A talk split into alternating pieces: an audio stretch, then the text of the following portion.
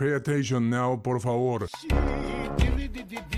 Ou seria, quando muito, acometido de uma gripezinha. El régimen de Nicolás Maduro pretendía exportar desde Estados Unidos. Hacia Venezuela, Ou 81 resfriadinho. El régimen de Nicolás Maduro Todos los países, el informativo. Pay attention now, por favor. Todos los países,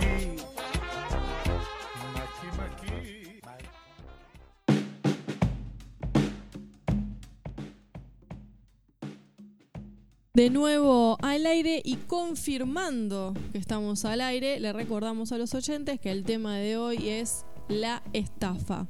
¿Sufrieron alguna estafa alguna vez? ¿Fueron ustedes hacedores de alguna estafa?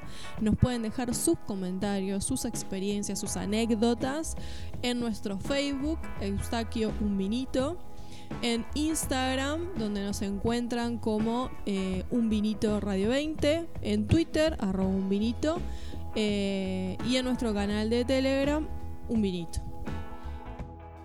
Ya hemos recibido algunas experiencias, contaremos las nuestras en ese bloque y hablaremos de algunas estafas conocidas a nivel internacional.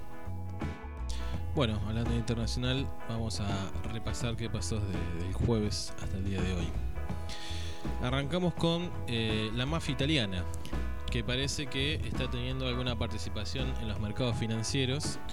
Eh, inventaron algunas empresas fantasmas. Una de esa- estafa, hablando de estafas, ¿no? y sí, igualmente ahí es el que esté libre de pecado que tira la primera piedra, ¿no? Eh, y de esa manera poder blanquear sus fondos y emitir títulos, acciones. Eh, que otros fondos, supuestamente mucho más respetados que la mafia, los están comprando. Y a muy buen precio. Eh, se ha conocido a partir de una publicación del Financial Times eh, que descubre esta operación que se produjo eh, donde inversores internacionales aparentemente compran bonos parcialmente respaldados por activos de la mafia. ¿Es como un blanqueo de capitales a lo macrista? Y algo así. Ah, ok. Eh, pero sin ninguna ley del Estado, sino que Claro. ellos mismos se blanquean a sí mismos. Exactamente. Eh, el fon la, la, la mafia, que no es tan conocida, No es, es la de Sicilia. claro, exacto, es Drangheta. Es menos conocida fuera de Italia que la mafia siciliana que todos conocemos, pero que creció bastante en las últimas dos décadas y se convirtió en uno de los grupos criminales más ricos y temidos de Occidente. Tanto que te blanquea capitales por cómo se le antoja. Eh, sí, igualmente habría que ver qué nivel de, de control hay en el resto ¿no? del- Ujú, Bueno, de los capitales si todas las empresas han hecho su plata de manera honrada, ¿no? Como le preguntó Mirta a una invitada si ese anillo lo había comprado trabajando. sí. Bueno, habría que preguntarle a todos los fondos de inversión eh, si sus capitales los consiguen de manera lícita y trabajando. Bueno, eh, los vericuetos, justamente, ¿no? Del capital financiero, cómo se hacen sus riquezas. Sí, y lo que venimos charlando eh, desde marzo, ¿no? De que claramente estamos en un límite eh, que ya ni siquiera disimulan demasiado Claro, en, dónde salen los fondos, ¿no? Eh, y bueno, la reforma del sistema financiero que creo que es algo que Mm. deberá venir en la pospandemia casi de manera urgente. Como una necesidad del propio sistema, me parece, para poder seguir subsistiendo. Bueno, eh, por otro lado, eh, tuvimos manifestaciones en Atenas y hubo represión policial eh, hace muy poquito. Sí, esto tiene que ver con lo que veníamos charlando también en programas anteriores, de cómo va eclosionando las distintas sociedades del mundo a raíz de la crisis económica, básicamente, que ha generado las distintas cuarentenas y las distintas formas que ha tomado la pandemia en cada uno de los lugares del planeta Tierra. Eh, hoy también a última hora, ya cuando habíamos cerrado la redacción, eh, llega la noticia de Bulgaria y las represiones también y manifestaciones en el país de Europa del Este. Así que bueno, es una constante de que distintas eh, los distintos estados capitalistas no están dando respuesta y bueno, se ven este tipo de, de emergentes sociales que ya en muchos casos, como hemos hablado de Chile, por ejemplo, ya estaban previo a la pandemia y eh, se agudizan con esta situación económica que estamos atravesando. Esto que contamos de Atenas sucedió el pasado jueves 9 de julio, cuando la policía griega lanzó gases lacrimógenos para dispersar a cientos de manifestantes que se habían reunido frente al Parlamento para protestar contra el proyecto de ley que prevé poner control justamente a las protestas callejeras. La manifestación a la que habían acudido miles de personas transcurrió tranquilamente entre que algunos grupos intentaron romper el cordón policial ante el Parlamento, lanzando piedras y cócteles Molotov, a lo que las fuerzas de seguridad respondieron con gases lacrimógenos. Eh, la protesta había sido convocada por el Partido Comunista KKE, que, bah, no sé cómo decirlo, Muy difícil griego. y el izquierdista Siriza, así como algunos sindicatos y el Colegio de Abogados de Atenas, eh, bueno, en, en repudio a los límites que se pondrían a partir de este proyecto de ley justamente a la protesta social, ¿no? Adelantándose a lo que se avecina, Sí, piensan que para Claro. el otoño europeo, nuestra primavera, eh, va a crecer la efervescencia social a raíz de la crisis económica, entonces están Claro. previniendo y sobre todo que Grecia fue, por ejemplo, el país más golpeado de lo que fue la crisis del 2008. Ujú. Y bueno, tuvieron muchos eh, idas y venidas, muchos lo compararon con lo que fue el 2001 en Argentina, Claro. así que no se habían recuperado todavía de esa y ya vino un nuevo cachetazo eh, a la economía griega. Es muy probable eh, que la reforma sea aprobada eh, sin ningún problema, porque bueno, la nueva democracia que cuenta con mayoría absoluta en la Cámara. Sí, y también llama la atención estos síndromes de Estocolmo que tienen las sociedades, porque este tipo de políticas lleva a Grecia al, al crack del 2008 Mm, y o- otra vez están gobernando. claro. Eh, así que bueno, no sé si es falta de memoria eh, o tienen muy buenos asesores para poder convencer. Eh, así que bueno.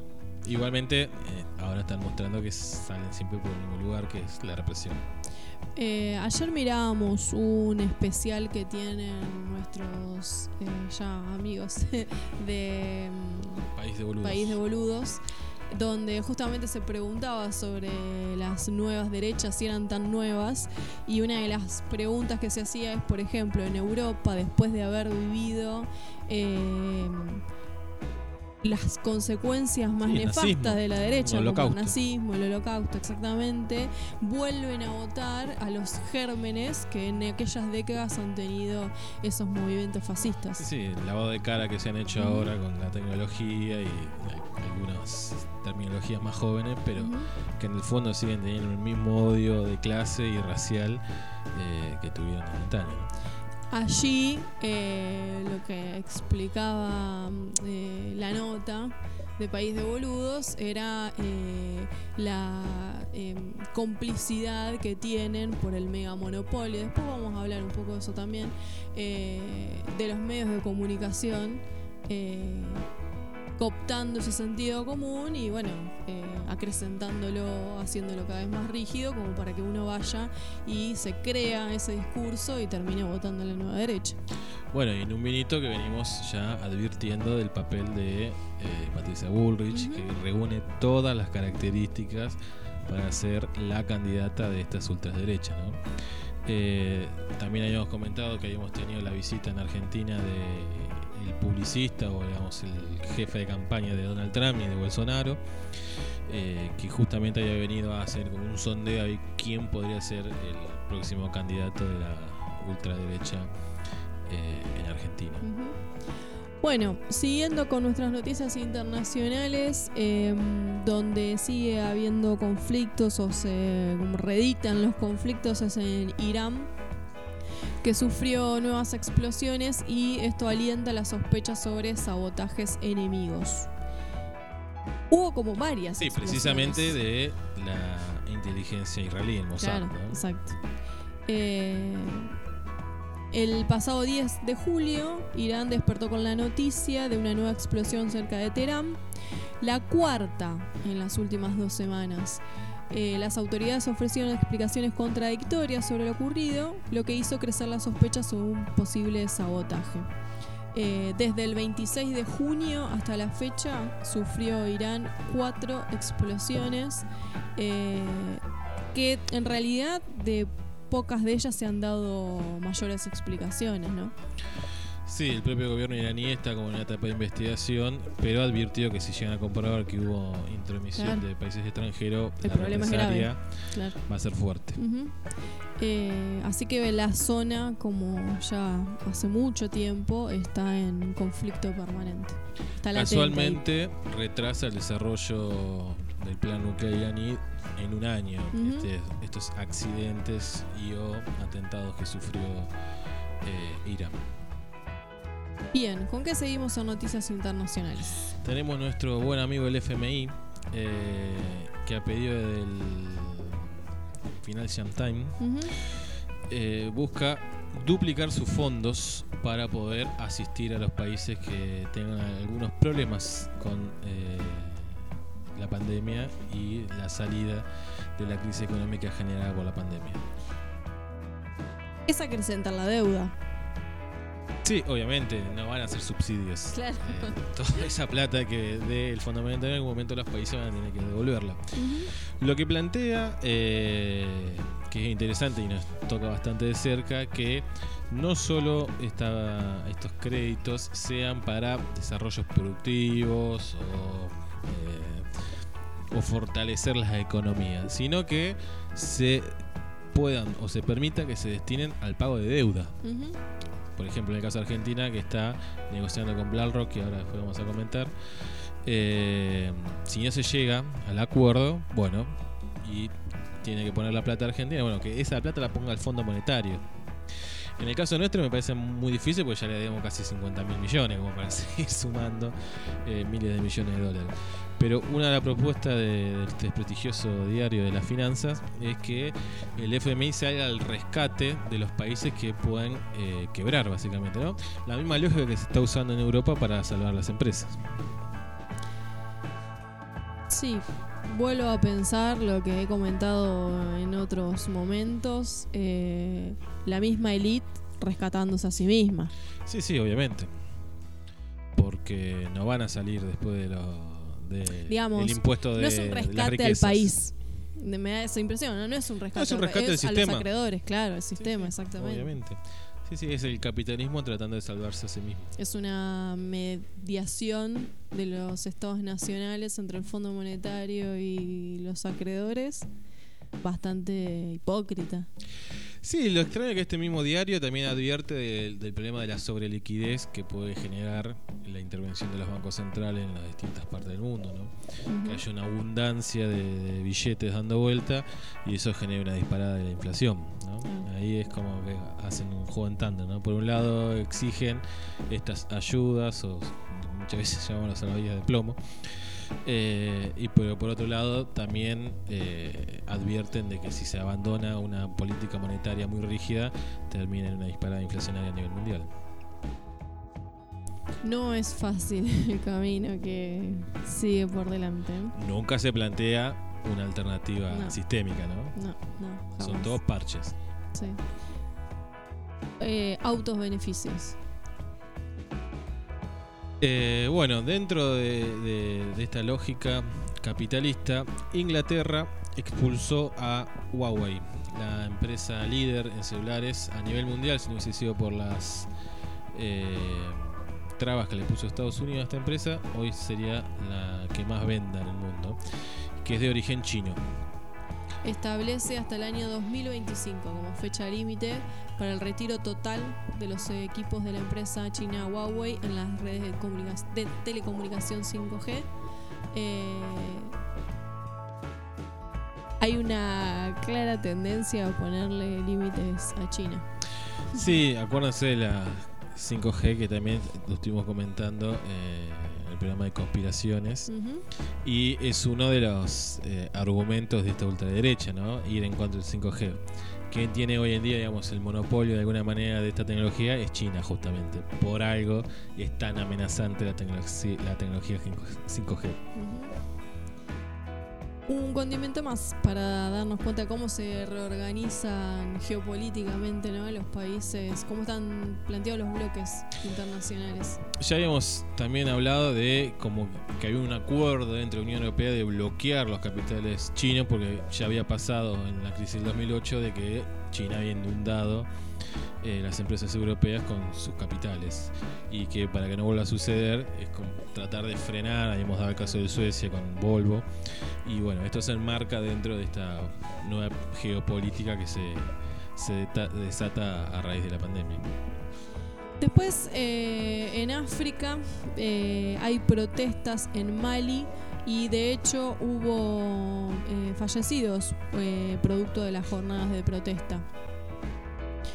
Eh, hubo al menos siete personas que perdieron la vida eh, la noche del sábado pasado en la capital de Mali, Bamako, a las que fueron protestas desatadas contra el gobierno y especialmente contra los resultados de las elecciones de abril pasado, eh, donde fue reelecto el presidente de Mali, Ibrahim Keita.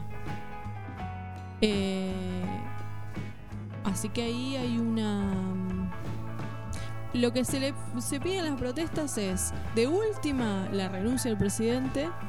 Eh, y antes que eso, lo que están pidiendo es la, como la renovación de todo, eh, que se, digamos, que se, mm, el tribunal constitucional y el parlamento se, se dé de baja, una cosa así. Sí, volvemos a repetir lo mismo, se enmarca en, estos emergentes sociales que se están dando eh, a raíz de este, este catombe mundial que estamos viviendo de, del coronavirus. Ya dijo el presidente que no era negociable y que eh, ante cualquier protesta que él cataloga como hecho de violencia o incitación a la violencia, va a responder de la misma manera, sin ninguna debilidad, dijo. Así que bueno, violencia contra violencia, eh, como decíamos antes también, siempre la salida es bastante parecida en todos los gobiernos. exactamente. Eh, y recordarán ustedes, eh, seguramente, los patacones o las LECOP. Las famosas cuasi monedas. Bueno, eh, que llegó a ver pensarán que una por provincia más o menos en Argentina y después el gobierno nacional también tuvo la propia. Eh, algunos pensarán que son estrategias de los países subdesarrollados para salir de sus propias crisis, pero resulta que tenemos, eh, por ejemplo, en Estados Unidos, localidades que también tienen sus propias monedas. Y las imprimen en madera. ¿Mm? Chupate esa mandarina. Eh, la ciudad de Tenino, en el estado de Washington, eh, hicieron su propia, lanzaron al mercado, digamos, su propia moneda, eh, impresas en madera. Obviamente como para salir de la crisis producto del COVID-19. Estrategia que se había aplicado en la crisis de 1930, en ese mismo lugar. Eh, también me hizo acordar a los que eran los créditos de los Club del Trueque, allá también por el 2001-2002. Eh, así que bueno, se ve que Estados Unidos está en un proceso de latinoamericanización, podríamos decir.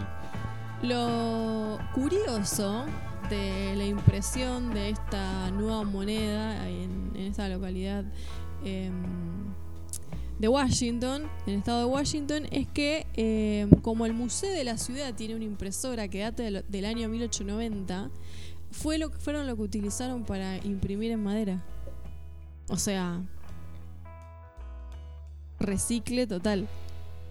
Sí, eh, también comentan que tendría como algún fin turístico de alguna manera, para que es un pueblo muy poco conocido y que, bueno, alguien vaya y por lo menos consuma algo y lleve algún dólar verdadero eh, en el pueblo de que imprimen eh, vales o pseudo dólares en madera. Eh, hicieron 10 mil dólares en rectángulos de madera, cada uno con un valor nominal de 25 dólares. Sí, y incentiva de alguna manera el turismo. Lo habían hecho recién para la Gran Depresión de 1930 y ahora lo vuelven a hacer. Bueno, Estados Unidos está buscando estrategias en el pasado. ¿Nos queda algo en noticias internacionales? Creo que no. eh, hemos dado la vuelta.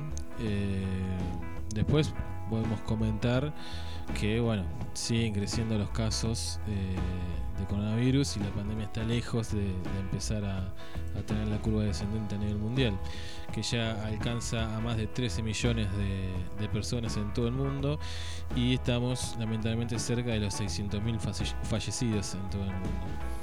Eh, Estados Unidos hoy tuvo nuevamente récord, más de 65.000 contagios. Eh, pero bueno, por, afortunadamente para los norteamericanos sigue baja la tasa de mortalidad, ya que tuvieron eh, por debajo de los 500 muertos. Digamos. Podrán decir, es un montón, sí. Pero bueno, comparado con la cantidad de contagios que están teniendo, la mortalidad eh, estando baja. Eh, y en el segundo en el podio, nuestro vecino Brasil sigue eh, camino ascendente y ya está empezando a pisar los 2 millones de contagios con 73.000 muertos. En el día de hoy tuvo más de 21.000 contagios también. Eh, no hemos tenido noticias de Bolsonaro, ni ayer ni hoy, de cómo sigue su tratamiento. Ah, sí nos quedaba una noticia que ahora me estoy acordando, que no la habíamos anotado, que habíamos comentado de la muerte del alcalde de Seúl, en Corea del Sur. Finalmente se comprobó que fue un suicidio eh, y bueno, familiares contaron que estaba muy mal eh, de ánimo por estas denuncias que había tenido de abuso sexual. Eh, acá me manda una oyente, tocaya Florencia, desde Mercedes, me dice, Flor, zona de brote epidemiológico, Suipacha, ¿cómo están ustedes? Digo, tendrá más información que nosotros que estamos haciendo el programa. No Así sabíamos que manden información que no que estaríamos teníamos ese actualizados. título. Zona de brote epidemiológico. Estoy esperando que aclare su título. Llegamos tres días sin casos nuevos, ¿no? Parece que eso fue bueno. Eh, muy probable que hoy sea un cuarto día. Todavía no municipalidad no ha actualizado la información. Eh, pero bueno. Siempre conociéndonos por cosas. Siempre la vida te sorprende. Eh, vamos a escuchar una canción y volvemos con las noticias nacionales.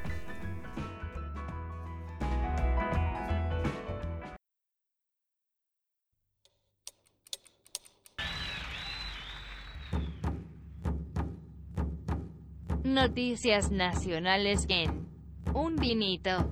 lo que pasa en el país. No queremos ser Valenzuela, queremos ser libres.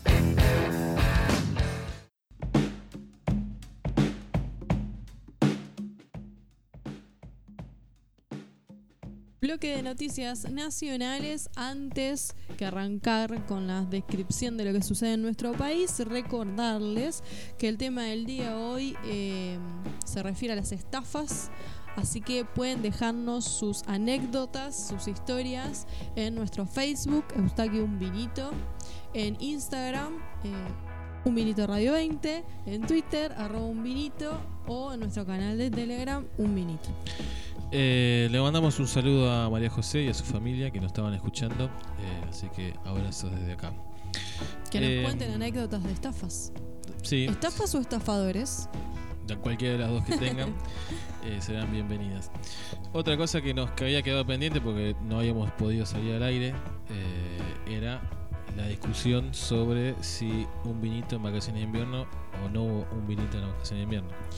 Claro, eh, ¿no, no, ¿no salimos al aire ahí? No. Ok, bueno, renovamos la, la discusión y seguramente encuesta.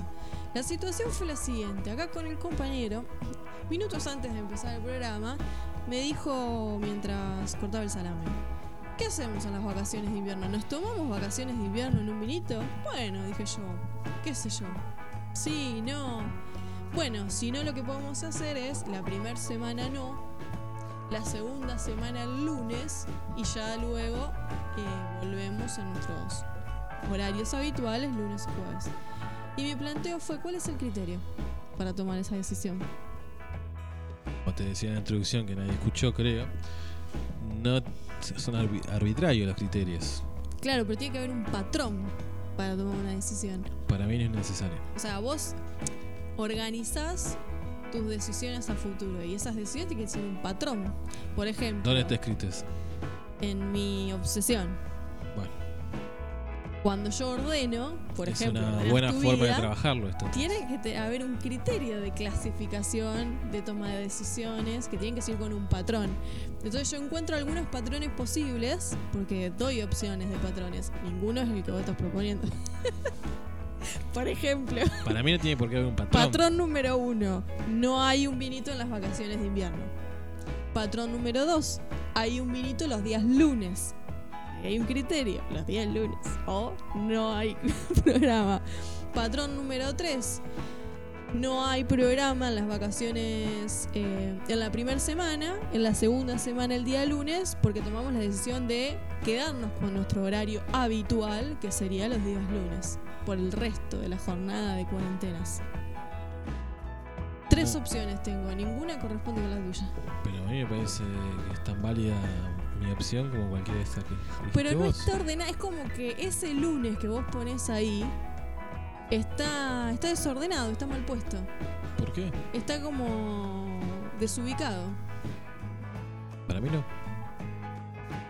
Lo ponemos a consideración de los oyentes. Bueno, esperemos a ver qué nos dicen los oyentes y O a alguien le pasa también que cuando va a tomar una decisión tiene que haber un criterio, como unos estancamientos, ¿verdad?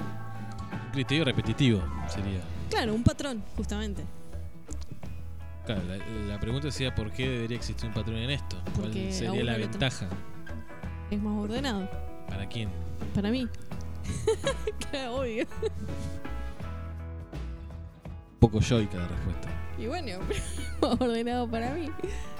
¿Cómo explicás los motivos por los cuales, no sé, me parece mucho más? Hemos decidido que los días lunes, en vacaciones, seguirá un vinito.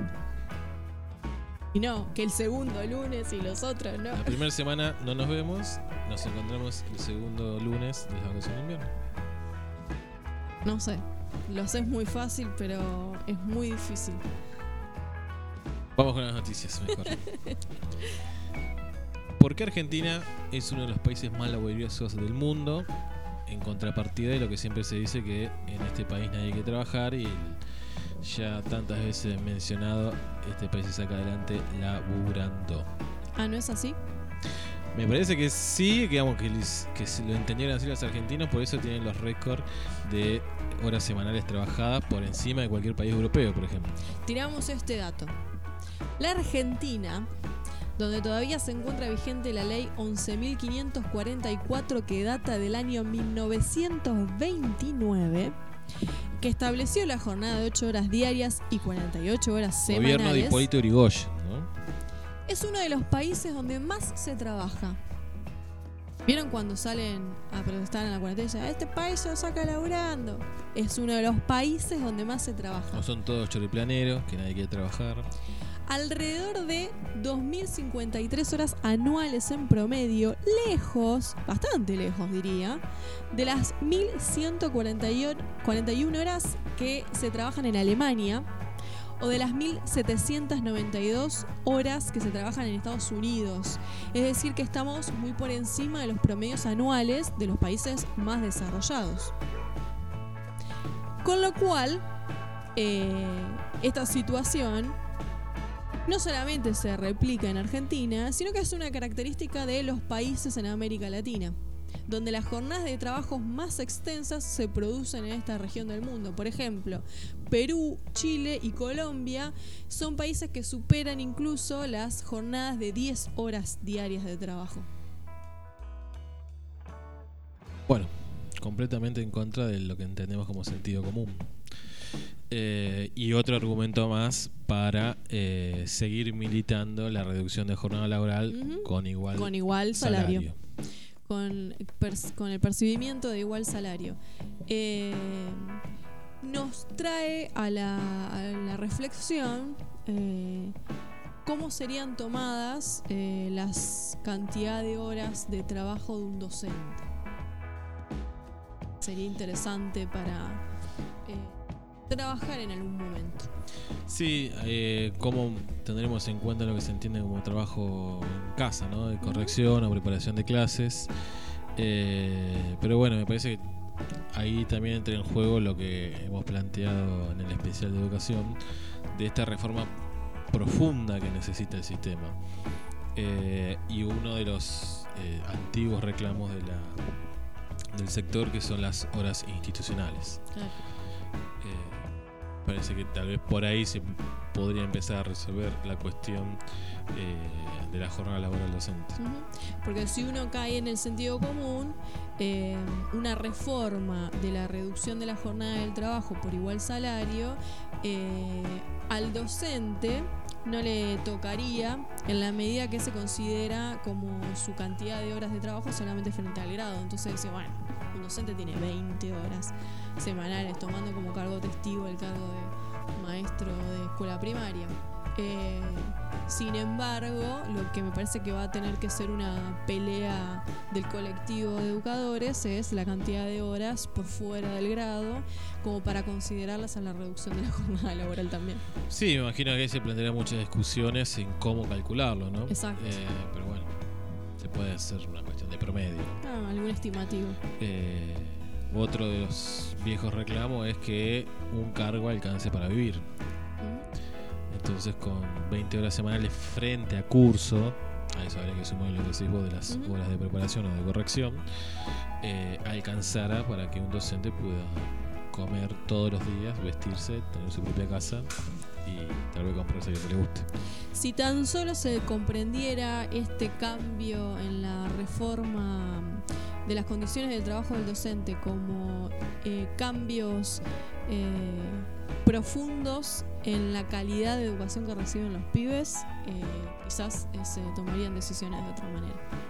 Sí, en esto de reducir la jornada, digamos, trabajamos menos para que haya más trabajo, sería la misma lógica, ¿no? Si los docentes pudieran vivir con un solo cargo, obviamente quedarían cargos y horas, en el caso de profesores, vacantes para que los nuevos eh, o los que no tienen puedan acceder también a, a su sueldo. Exactamente. Bueno, interesante debate para pensar las condiciones de los trabajadores de aquí a eh, los próximos años. Eh, discusión que seguramente se va a venir después de la pandemia. Continuamos con eh, una, net- una nota que sacó el diario La Nación que vendría a contrarrestar todo esto que estamos diciendo, nos sacaría toda la esperanza, donde, bueno, hay un, una derecha pornográfica directamente eh, en cuanto a un discurso que dio Alberto Fernández con empresarios. Analizan las frases que ha tenido Alberto Fernández eh, en este encuentro con los empresarios. De hecho, la nota se titula Dato versus Relato. Eh, con esta idea de que justamente los datos eh, matan el relato. Idea de relato que han impuesto estos sectores durante los gobiernos de- del kirchnerismo, ¿no? Eh, van punto por punto. Yo creo que la podría cada cual leer y sacar sus propias conclusiones. Eh, pero va tomando lo que pasó con Vicentín, lo que pasó con Aerolíneas Argentinas, con LATAM, eh, lo que pasa con el proyecto de teletrabajo, eh, con la prohibición de despidos. Todas como- medidas que se han tomado y que se ve que se retomaron en esta conversación que tuvo Alberto Fernández. Todas medidas que obviamente hemos festejado y hemos tomado como positivas, acá le encuentran la vuelta de tuerca para decir que termina perjudicando a los que se quiere proteger. Una Exactamente. cosa muy perversa. Eh, por ejemplo, eh, respecto de la prohibición de despidos que se ha decidido durante la cuarentena, eh, lo que plantea el diario La Nación es que eh, este dato de la realidad, la prohibición de despidos, provoca o genera que nadie tome nuevos puestos de trabajo. Entonces, dice, a veces al no querer discriminar, se termina discriminando porque la lógica del empresario es, a tal trabajador no lo contrato eh, porque tiene todas estas salvedades. Impedimentos. Por ejemplo, eh, un trabajador que tenga menores de edad a su cargo y por lo tanto se puede sacar licencia para no ir a trabajar. Bueno, este no lo contrato eh, y sí voy a contratar a tal que si lo despido o si no lo puedo despedir, igual no se toma licencia, suponete, porque total no tiene a nadie que cuidar. Sí, sí, todo una cuestión de costo, ¿no? ¿Quién es, sería el empleado más barato? Entonces advierte la nación, muchísimas gracias por la advertencia, cuidado con regular de más. Porque esas regulaciones eh, se terminan convirtiendo en un boomerang, ¿no? Vos regulás de más y mira cómo te vuelve. Es el argumento de que las flexibilizaciones laborales generan más trabajo. Exacto. Porque supuestamente los eh, empresarios, si no se sienten acosados eh, por un impedimento de echar gente, como que necesitan tener plena seguridad de que pueden echar gente. Esa plena seguridad de que pueden echar gente, según estos argumentos liberales, hacen que los eh, empleadores tomen más gente, porque en caso de no sé qué, podrían echarlos. Es, la verdad que parece un cuento de nene, ¿no? un chiste, ¿no? una toma de pelo. Eh, y además eh, se oculta, ¿no? La mm, idea de ganancia que tiene el em- digamos eso no se pone en discusión la ganancia extrema a la que quieren acudir los empresarios el mundo empresarial burgueses capitalistas no eso no se pone en discusión la perversidad del sistema económico no se pone en discusión. Ahora, las leyes que regulan los derechos laborales, sí. Otra cosa que critica es eh, la intervención del Estado en esta crisis, ¿no? Y hace salvedades que son como hipertécnicas, que también anda a corroborarlo a Kamchatka, eh, sobre las intervenciones europeas sobre las empresas, que supuestamente son intervenciones buenas, intervenciones que apuntan a fortalecer la libertad, la propiedad privada y todos los valores que defiende esta gente. A contrapartida de la intervención oscura, corrupta que quiere hacer Alberto Fernández de Vicentín. Claro. Eh, también compara, por ejemplo, la intervención que se hizo en LATAM que pidió eh, que se le permita descontar el 50% de los salarios de manera temporaria a sus empleados y que cuando esto sucede en aerolíneas argentinas, que es de capitales estatales, lo interesante es que ellos mismos lo aclaran, ¿no? Hacen esa salvedad. eh, ahí sí hubo intervención. Claro, diría uno, y sí. Y está omitiendo eh, de manera no inocente, obviamente, ¿no? Porque es el Diario de la Nación y uno sabe cuál es su línea editorial. Está omitiendo lo que hemos contado en un vinito sobre eh, la cantidad, que de hecho han dicho los mismos trabajadores de LATAM, eh, las ganancias exorbitantes que tuvo LATAM en los últimos años. Cosa que Los aerolíneas no. empleados lo aclararon. Ojo con el rescate que está pidiendo el LATAM porque tuvo ganancias extraordinarias. Sí, de hecho, la TAM Argentina subsidió a otras terminales en otras partes del mundo. Bueno, eh, a leer con cuidado y detenidamente algunas líneas editoriales que dato versus relato, aquí tenemos el relato, ¿no? No, no. Liberal. Otra cosa que tenemos que dejar en claro que todo es relato, ¿no? Más allá de las estadísticas y que en mi caso particular soy bastante fanático de los números, eh, todo tiene interpretación. No existe la información objetiva y lo hemos repetido hasta el cansancio. Eh, así que cualquier tipo de noticia que se plantee como objetiva, ya hay que desconfiar. Si alguien te está diciendo soy objetivo, seguramente te va a estafar como el tema especial que tenemos en el día. Bueno, continuamos con lo que decíamos hoy de la novela de la deuda que sigue teniendo capítulos. Habíamos comentado en programas anteriores de que el gobierno argentino había dado la última, última, última oferta y el que no le gustaba, bueno, que se maneje. Eh, BlackRock dice que no, que están sigue- que siguen las negociaciones, que ellos están abiertos, siguen negociando. El gobierno le baja un poco el tono a esa negociación, ya que no se moverían de los 53 dólares cada 100 que debe la Argentina. Eh, así que bueno, veremos cómo evoluciona. Supuestamente el ultimátum era para agosto. Eh, pero sabemos que tiene un poder de veto BlackRock y sus aliados, ya que si ellos no aceptan la propuesta argentina, no se alcanzaría el tan famoso número del 66% que se necesita para finalmente cerrar el conflicto. Aparentemente, según eh, lo que deja entrever la nota de Infobae, habría acuerdo. Habría. No sé qué otras mejoras puede hacer a la oferta de Argentina sin tocar el monto, ¿no? Que sería como donde se plantó el ministro Guzmán y el presidente. Interesante porque, por ejemplo, Infobae dice en un momento, la nota de Infobae dice, eh, Argentina eh, propone, digamos, lanza una nueva oferta después de que BlackRock dijo que la propuesta tenía que tener un 5 adelante. Bueno, Argentina le da la oferta del 53 eh, Ahora un y ahora quiere un 6 adelante. Bueno, interesante que Infobae también lo plantee, ¿no? Eh, Sí, se ve que está pero deja tan- soslayar que habría un acuerdo aunque no es oficial. tan burda la- el aprete que está haciendo este fondo que hasta Infobae no le queda otra que informarlo. Claro. Eh, bueno, después tuvimos eh, una Eve de Bonafini que le mandó una carta a la reina Isabel por el oro de Venezuela. Una carta muy breve.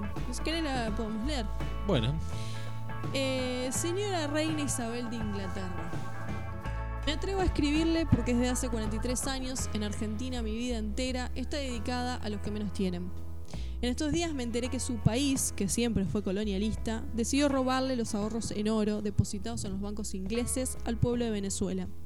Yo creo, mejor dicho, estoy convencida, que usted no necesita ese oro, ni tampoco el pueblo de su país. Me atrevo a decirle, de mujer del pueblo a mujer que reina, ¿no le parece un abuso de, su de vuestra parte? ¿Ese robo no es un atropello? Amo al sufrido pueblo de Venezuela tanto como amo al mío. Por eso decidí escribirle. Espero sepa entenderme y pueda abrir su mano, que ya tiene demasiado oro y que estoy segura no necesita más. Respetuosamente, Eva de Bonafini. Bueno, compartimos la intención de Eve desde un vinito. Seguramente la reina de Inglaterra nos dé la misma bolilla que le dio a Eve, ¿no? Recordemos que la carta que le envía Eve a eh, la reina eh, se debe a que a Guaidó se le aceptó. eh, Se lo reconoció como presidente. Claro, exactamente. Lo, comentamos. Como presidente puede hacer uso del oro que tienen depositado este, la en la corona, la corona británica, digamos, en el Banco de Inglaterra. Que también nos hacemos la pregunta de por qué el oro venezolano está en Inglaterra. Ni hablar. Igualmente no es tanto en términos No. macroeconómicos. Ujú. Creo que es un 1.300 millones de dólares, más o menos. Eh, a ver si es- son 31 toneladas de lingotes de oro por el valor de unos 1.450 Ah, millones de 1.400, dólares. Eh, Bueno, en sí, un contexto de país devastado. Para cualquier economía Claro. doméstica es plata que jamás la vida se va a ver. Ajá. Pero en términos de países, imagínense que eh, el Fondo Monetario nos dio 50 mil millones a nosotros en ¿cuánto? Cuatro meses. Claro. Y la deuda total que emitió Mauricio Macri en Argentina durante los cuatro años de gobierno fue de más de 90 mil millones. Así que eh, tiene que ver más con una cuestión simbólica eh, de reconocimiento político a Guaidó que en términos reales de la economía eh, de Venezuela, ¿no? Que bueno, por cierto, no es de las más florecientes del mundo. Eh, bueno, continuamos con noticias nacionales. Por favor, recordame, antes de terminar con este bloque, que recuerdan que hace un ratito dije que mi tocayo Florencia dijo: eh, si la situación epidemiológica en Supacha es. Bueno, nos mandó una nota. Su marido es periodista. ¿Qué habla de? Zipacha? Nos mandó una nota. Sí, la voy a chequear y les comento qué es lo que estoy investigando en este momento. Al aire. Bueno, Continuamos con las noticias nacionales. seguimos con eh, una nota que compartió la compañera Cristina, que dijo que era lo mejor que había Mejor leído político que había leído hasta el en el momento. último tiempo, ¿no? Exactamente. Eh, debe ser porque no escucho un vinito, porque todo lo que analiza el periodista de Página 12 nosotros lo hemos venido tiramos nombrando, ¿no? Una nota de Alfredo Zayat que publicó Hemos en- comentado varias notas de Alfredo, no lo hemos nombrado, pero lo hemos, Ujú. lo hemos hecho a lo largo de, desde marzo hasta acá. Eh, bueno, básicamente vuelve a hablar de quiénes son los dueños de la Argentina, ¿no? Eh, Techín y el Grupo Clarín, básicamente lo, lo pone en esos dos puntos como burguesía nacional. Eh, después, obviamente, en asociación con fondos extranjeros, como ya hemos hablado, del comercio exterior, Cargill, Globo Patel y todos los que se dedican a, a llevarse las riquezas de nuestro país y pagar migajas por eso mismo. Eh, y lo que plantea es que estos dos grandes monopolios en Argentina ya no se ven beneficiados con un modelo económico desarrollista y eso plantea una, una bisagra y eh, la instalación eh, de que lo que es necesario es la apertura de un modelo aperturista y que entonces lo que está en discusión eh, es ese modelo económico justamente, ¿no? Eh, a, contrapartida de cómo hicieron su fortuna, estos grupos Sí, sí, que si no hubiese sido por la palanca estatal no hubiesen sido Exacto. nada de lo que son. Eh, con beneficios fiscales, con créditos blandos, con nacionalizaciones de deuda, eh, con gestiones políticas. Me acuerdo cuando Techín vino a, a pedirle por favor a Kirchner que, que intercediera en la situación de Venezuela cuando Chávez obviamente expropió su filial en Venezuela. Me pareció muy interesante en la nota que eh, plantea que los grupos Techín y Clarín dice no son solo la expresión de la derecha empresaria por ser antiperonista o por una obsesión patológica con Cristina Fernández de Kirchner o con la letra K. Dice son más que canales de esa manifestación política a través de cámaras empresarias o de una red de medios. Ambos se han convertido en la conducción política de ese espacio ideológico, fundamentalmente, porque les resulta funcional para la defensa y la aspiración de continuar expandiendo su base material. Y lo que aclara es, todos ya sabemos, de alguna que esos intereses materiales van moldeando la conciencia y la acción.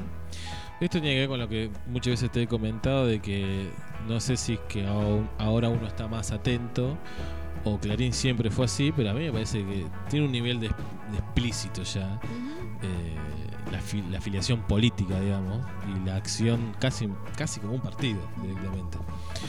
Eh, que llama la atención, digamos, que queden tan expuestos. eh, pero bueno, no sé, si eso se fue transformando en los últimos años o siempre fue así Clarín y yo no lo notaba, ¿no? No, probablemente se haya ido agudizando ese discurso a medida que Clarín agudiza ¿no? o extiende su monopolio. Había una nota el otro día sobre Tato Yang, que es un periodista que está en Radio Mitre y creo que tiene un programa de televisión en La Nación, eh, que en un momento tiene un acto fallido y dice, no, porque acá, que somos todos macristas, y automáticamente se trata de corregir como que fue un chiste o irónico, porque iban a entrevistar a un funcionario del gobierno. Eh, digamos, ya hasta eh, se lo podía explicar desde términos psicoanalíticos, ¿no? Las afiliaciones partidarias de, de toda esta gente. Leía, cuando leíamos la nota, recordaba eh, cuando la Nata, en su eh, histórico programa de Día D, hizo un programa especial Cuando sobre el, monopolio, claro, sobre el monopolio Clarín y habían hecho eh, todo el mapa de las empresas donde Clarín tiene acciones o es... Y que eh, hoy en día es mucho más grande de eso que Ah, mostró en exacto, ese momento la nota. exactamente. Eh, bueno, luego termina por explicar esta cuestión de la grieta y qué hay que hacer después de la pandemia, ¿no? Eh, que la energía tiene que estar puesta en la economía. Bueno, hoy también leíamos que lo dejamos para el jueves porque lo vamos a usar de tema especial que tiene que ver con el rol de los artistas en la política. Una, entrevista que se- se le hacía al artista plástico Santoro, donde planteaba la cuestión estratégica eh, de cómo contestarle a esta gente y que justamente su tesis es de nunca entrar en su campo de batalla. si yo te planteo en la economía, hay que salirse de ahí, no hay que contestar eso y hay que ir por otro lado eh, con una propuesta o con algún resultado en economía, justamente. Claro, no entrar en la confrontación directa, pero sí eh, con resultados o con otro tipo de, de armas eh, dialécticas para poder eh, contrarrestar estos discursos. Eh, una de las cuestiones que plantea como estrategia es ampliar la base social de las alianzas con el sector privado, incluyendo pymes, cooperativas, emprendedores, firmas recuperadas, empresas de la economía popular y no quedarse depositado o depositar toda la energía en ganarse la confianza de empresarios, por ejemplo, del G6. Digamos, empezar a ampliar la fuerza política en otros sectores que, por supuesto, forman parte de la economía argentina. Sí, ahí volvemos a otro tema que también hemos eh, hablado muchísimo acá, que es cómo hacemos desde nuestro lugar, desde este lado de la grieta, eh, para generar sentido común y dejar de tener eh, estos medios hegemónicos generando lavajes de cabeza todo el tiempo y empezar a que la gente se apropie de las propias conquistas y de los propios derechos que se han logrado, ¿no? Eh, parece mentira que todavía sigamos discutiendo eh, la asignación universal por hijo, el matrimonio igualitario o cualquier ampliación de derechos que haya existido en las últimas décadas, eh, la jubilación para más de casa. Eh, son cosas que la gente se lo tiene que apropiar y ahí tiene que haber una estrategia de comunicación muy clara y muy fuerte por parte del gobierno. Bueno, por otro lado y, y relacionado con el- la pandemia, Argentina fue seleccionada para probar la vacuna de Pfizer del laboratorio contra el coronavirus. Es una de las vacunas que está más, eh, digamos, está picando en punta, digamos, para l- lograr los avales necesarios y empezar la producción en masa. Las próximas semanas va a comenzar a testear en el país eh, la vacuna contra el SARS-CoV-2 eh, y esto eh, lo pudo mm, eh, traer, digamos, a Argentina un eh, médico especialista en virología. Me pareció interesante. Infectólogo, lo que ¿no? Infectólogo. Hablando de los eh, discursos de derecha, la infectadura nos da el beneficio de tal vez ser uno de los primeros países que cuente con partidas de vacuna. El médico argentino que mm, eh, pensó en esta en este intercambio de alguna manera entre el laboratorio Pfizer y Argentina es Fernando Pollack, director de la Fundación Infant, eh, quien bueno está realizando un estudio en Capital y Gran Buenos Aires, por ejemplo, para determinar si el plasma de convalecientes morigera los síntomas eh, en otros infectados. Uno de sus argumentos para plantear eh, lo importante que es conseguir que un laboratorio pruebe las vacunas en nuestro país es que eh, cuando la vacuna, supongamos que la vacuna de Pfizer termina aprobándose, este laboratorio eh, estima que va a producir millones de dosis de esta vacuna. Eh, obviamente la van a adquirir los países desarrollados en primer lugar, que van a ser los que compran la vacuna, pero eh, Argentina ahí tendría un espacio para la adquisición de esas primeras dosis que elabore el, laboratorio por haber sido lugar de prueba de la vacuna. Entonces como que no quedas en la última... Sí, o, al- o a tu capacidad de oferta. Claro, exactamente. Entonces, bueno, eh, le daría un cierto privilegio para acceder a las vacunas. Bueno, negociando en el sistema de salud. Sí, sí. El mejor postor siempre. ¿no? La lógica mercantil no, no se abandona ni siquiera en estas situaciones de emergencia. Eh, bueno, nos queda como última noticia, que en realidad no hay mucha noticia porque no aclara demasiado, de cómo va a seguir eh, la cuarentena después del 17, ¿no? que ya se nos viene encima. Aparentemente va a haber una vuelta a la fase 3, así que va a haber ciertas aperturas. Eh, lo que es el AMBA, ¿no? La cuestión de Suipacha, por ejemplo, no sé cómo seguirá. Eh, tenemos información de último momento. Eh, hace 20 minutos la municipalidad eh, hizo un informe diario. No hay casos nuevos en el día de hoy. Hay un recuperado más, así que son 11 ya los recuperados, pero aparecieron 20 casos sospechosos en el día de hoy. La nota que a mí me llegó una nota que está publicada en La Voz de Tandil, otra ciudad. Son tres párrafos. Bastante lejana. Pero dice lo siguiente, este lunes el Sistema Integrado de Salud Público del municipio de Tandil emitió una disposición en la que se considera Mar del Plata, Bahía Blanca, Siupacha y Henderson como zonas de brote epidémico activo, por lo que las personas provenientes de esas localidades deberán cumplir con 14 días de aislamiento. Bueno, así que venir de Estados Unidos o venir de Suipacha en Tandil es exactamente lo mismo. Exactamente. Bueno, Esa medida que toma Tandil va a tener vigencia hasta el 17 de julio. esperemos que no nos estigmaticen en toda la provincia de Buenos Aires y nos prohíban la entrada. Es un poco contradictorio con bueno, los datos que vos acabas de arrojar, pero sin duda es llamativo. ¿Qué fecha tiene la nota? De hoy, Ah, de hoy. sí, Ah, 13 bueno. de julio.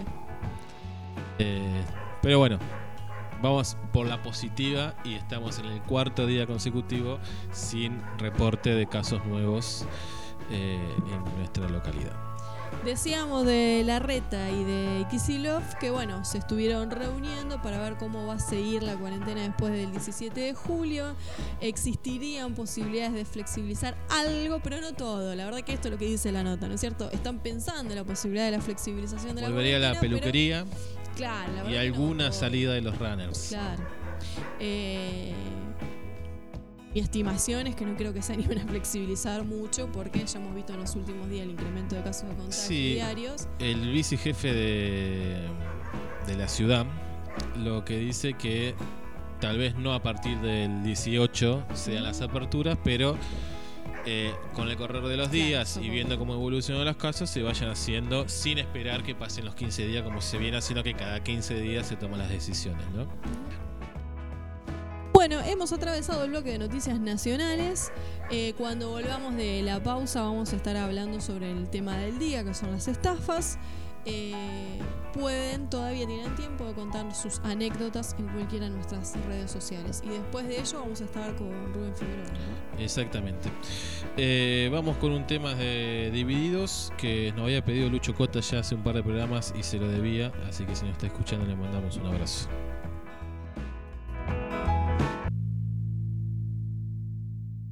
¿Estás desconectado? Un vinito radio te spoilea la realidad. Spoilear, dos puntos. Contarle y o mostrar la información concreta sobre un acto a alguien que no lo sepa y sin el consentimiento de esa persona. Esto se usa mucho con las películas y series. Un vinito entiende la realidad como un concepto relativo y no absoluto, por lo que ponemos en cuestionamiento la realidad que te estamos spoileando. Punto.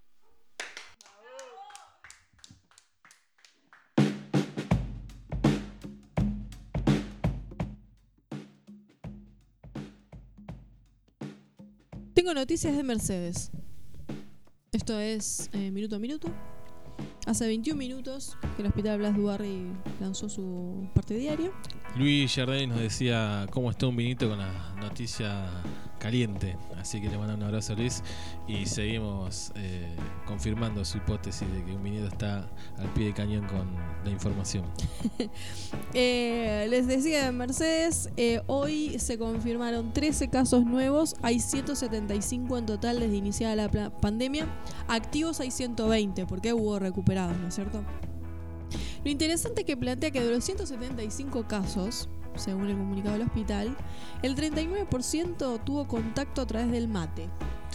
Bueno, el intendente de Suipacha hizo mucho hincapié eh, en tener en cuenta que no hay que tomar mate, eh, no que no hay que tomar mate, ¿no? sino que no hay que compartirlo. Uno Exacto. puede tomar mate en su propio termo, su propio mate y su propia bombilla.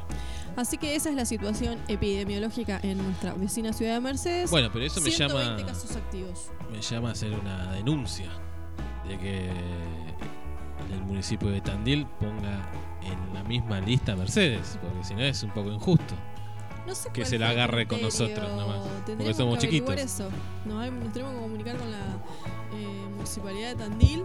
Eh, si hay alguien de la municipalidad de Supacha que nos está escuchando, que se te, te está enterando de esta No creo, pero- decisión, bueno, alguien que le pueda contar, de esta decisión que tomó el municipio de Tandil, la cuestión es que si vas a Tandil y soy de Supacha, 14 días en aislamiento antes de tener contacto con cualquier Claro, pero es injusto, porque si vas de Mercedes, sí, te dejan moverte libremente.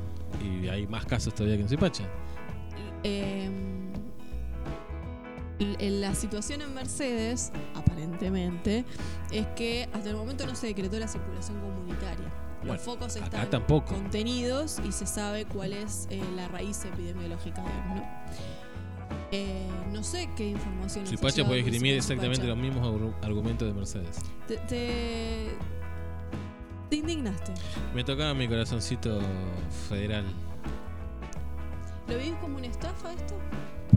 Eh, como una estigmatización. Ajá. Me siento discriminado por ser ciudadano de Zipacha. Bueno, podés decir que vas a otro lado. No, tú. ¿Cómo voy a negar mi propia identidad? Bueno.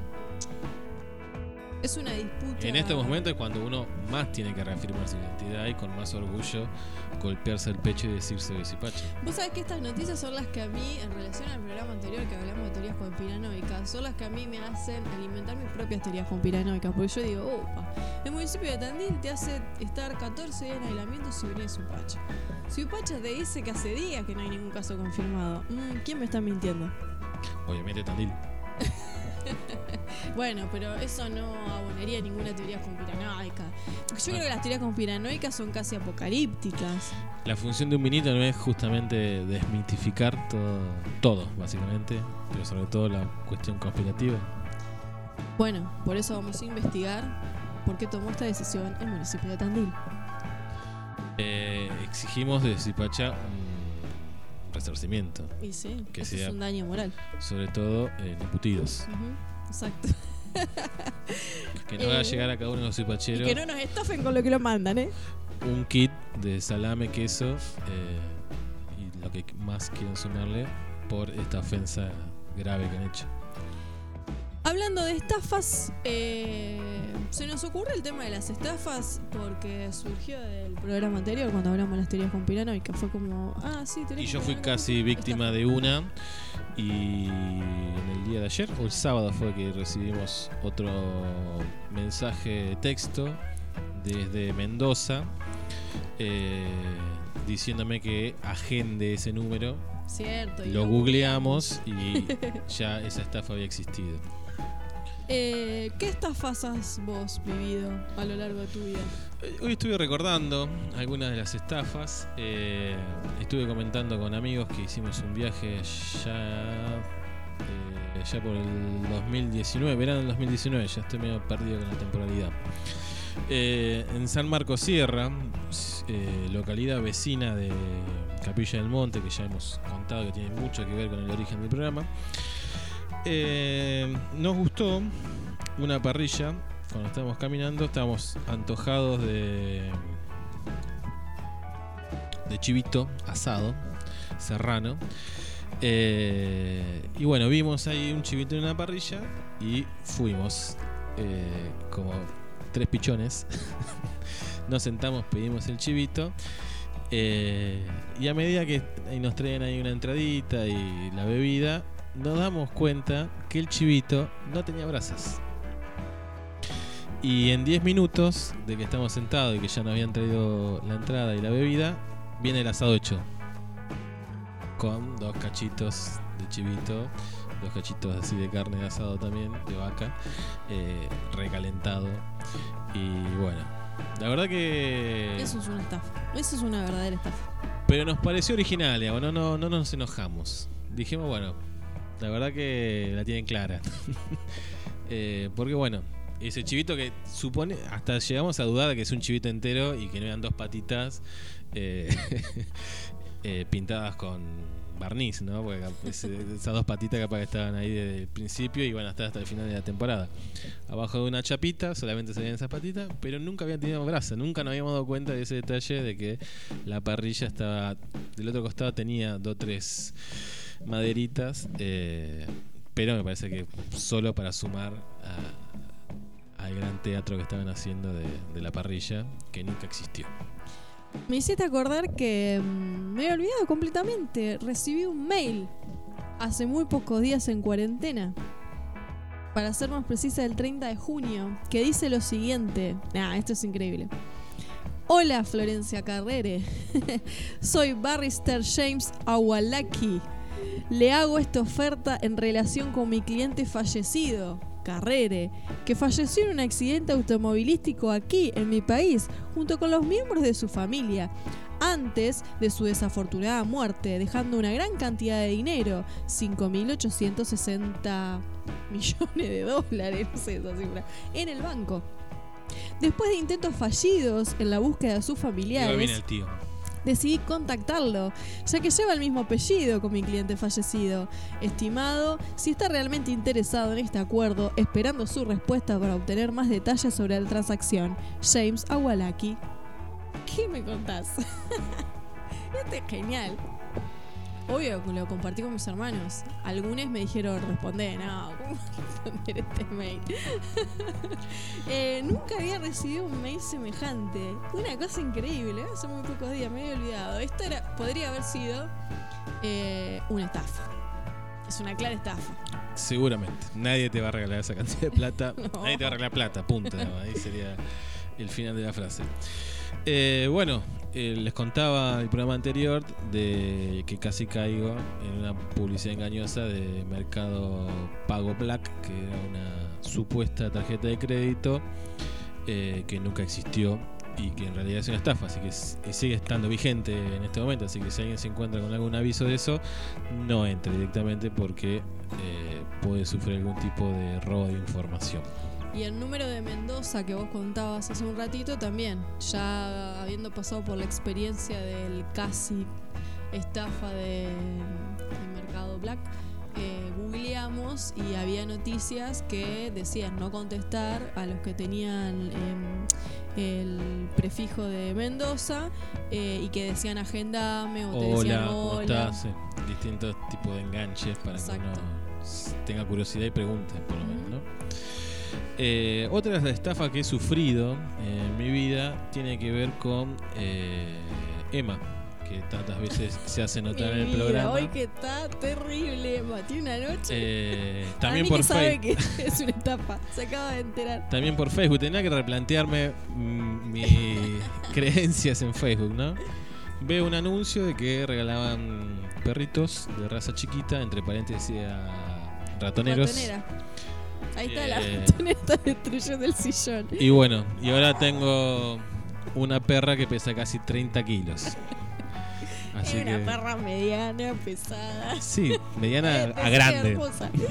Pero bueno, sí, no, de ratonera no tiene nada.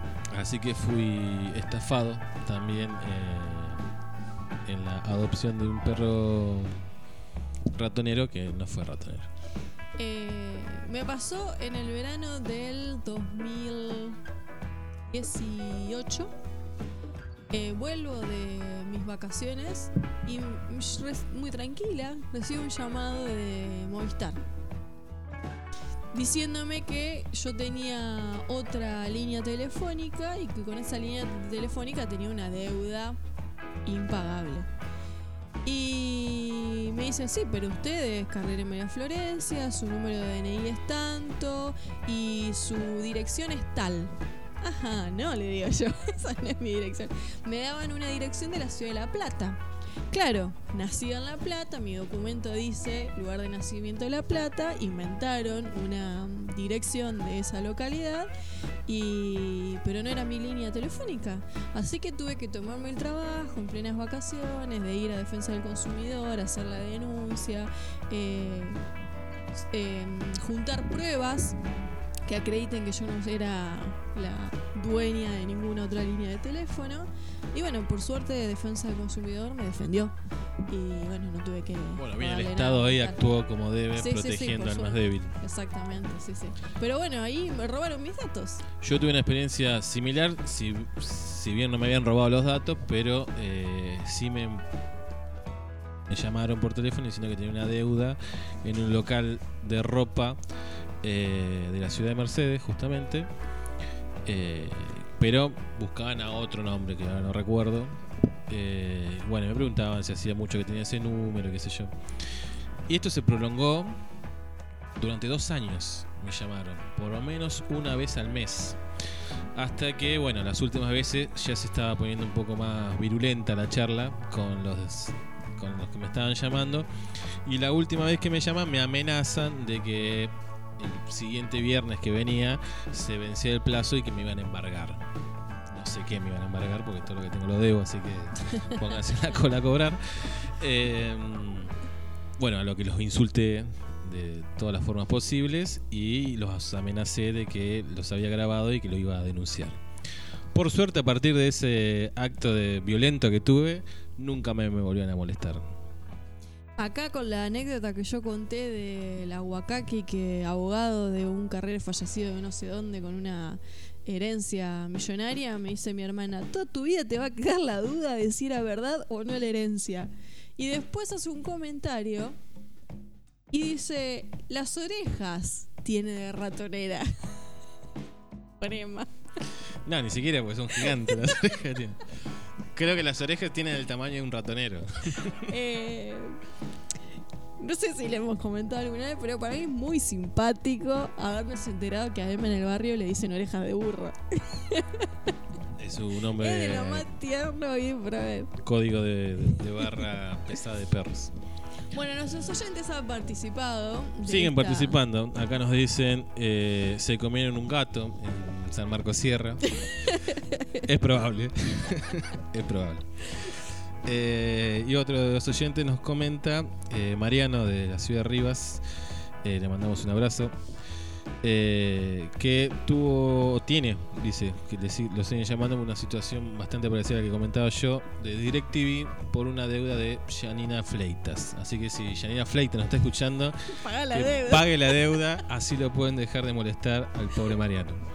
Eh, hoy, antes de iniciar el programa, pero yo participando de la consigna, eh, una oyente nos decía, ¿vale una estafa donde estuviste en pareja y en reiteradas ocasiones fuiste engañada? Vale como estafa. Yo ahí pongo un asterisco. Porque siempre las relaciones de pareja Son de a dos. y las responsabilidades suelen ser eh, correspondi- ¿cómo se dice? Sí, sí, sí. Eh, Compartidas. Compartidas, esa me salía la palabra. Eh, ¿vos Pero bueno, mu- muchas veces uno cuando se siente dolido en estas cuestiones amorosas, eh, se siente estafado, engañado, eh, timado. Otra oyente también vinculó la estafa con estafas amorosas, pero eh, quizás un poco en sintonía con lo que vos estás planteando. Dice, yo misma me he estafado al creer que la persona que conoces va a ser siempre así. Pero toda persona que se conoce con otra, en la primera impresión muestra su lado B, por así decirlo. La verdadera cara se va desenmascarando con el tiempo.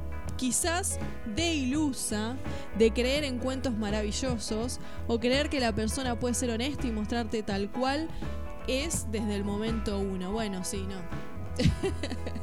uno va conociendo y bueno, sí.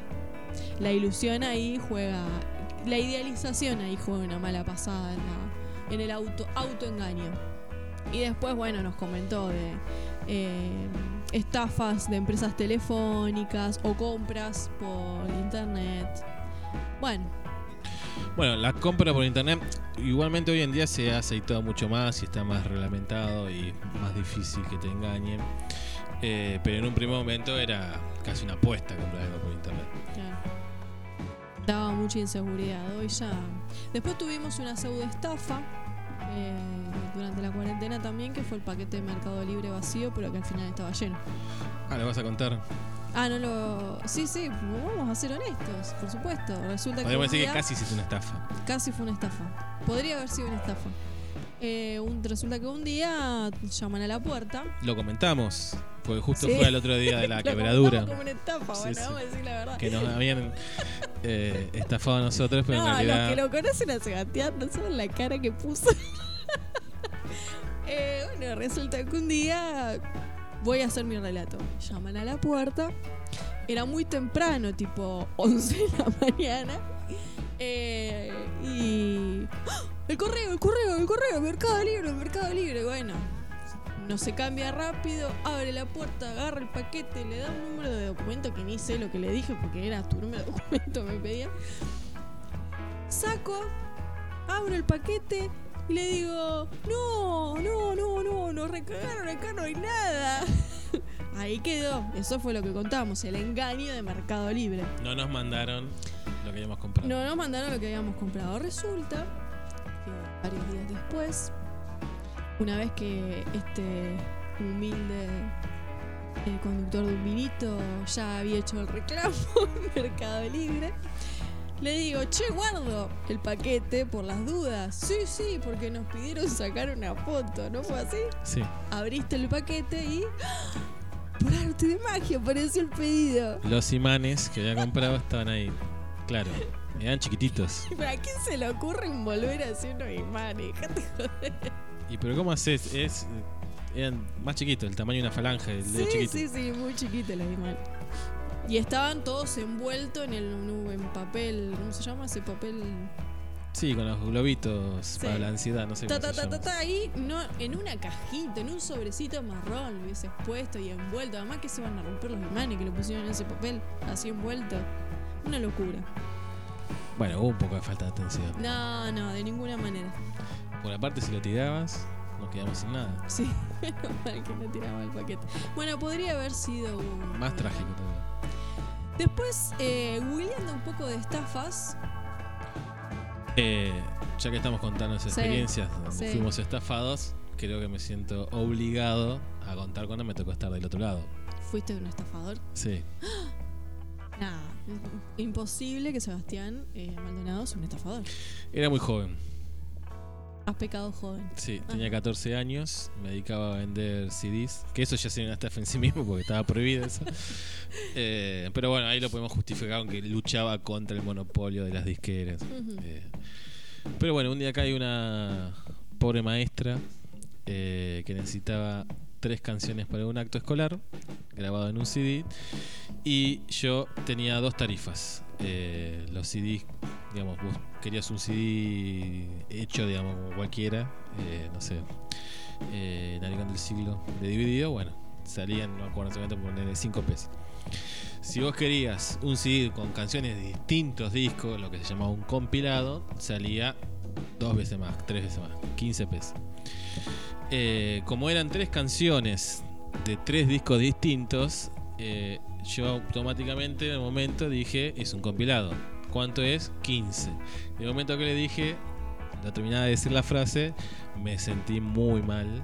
Pero bueno, me daba más vergüenza volver para atrás que eh, seguir adelante con cobrarle tres veces más lo que valía un CD por solo tres canciones. De un disco que entraban por lo menos 20. Claro. Eh, yo diría que podríamos catalogar eso de media estafa.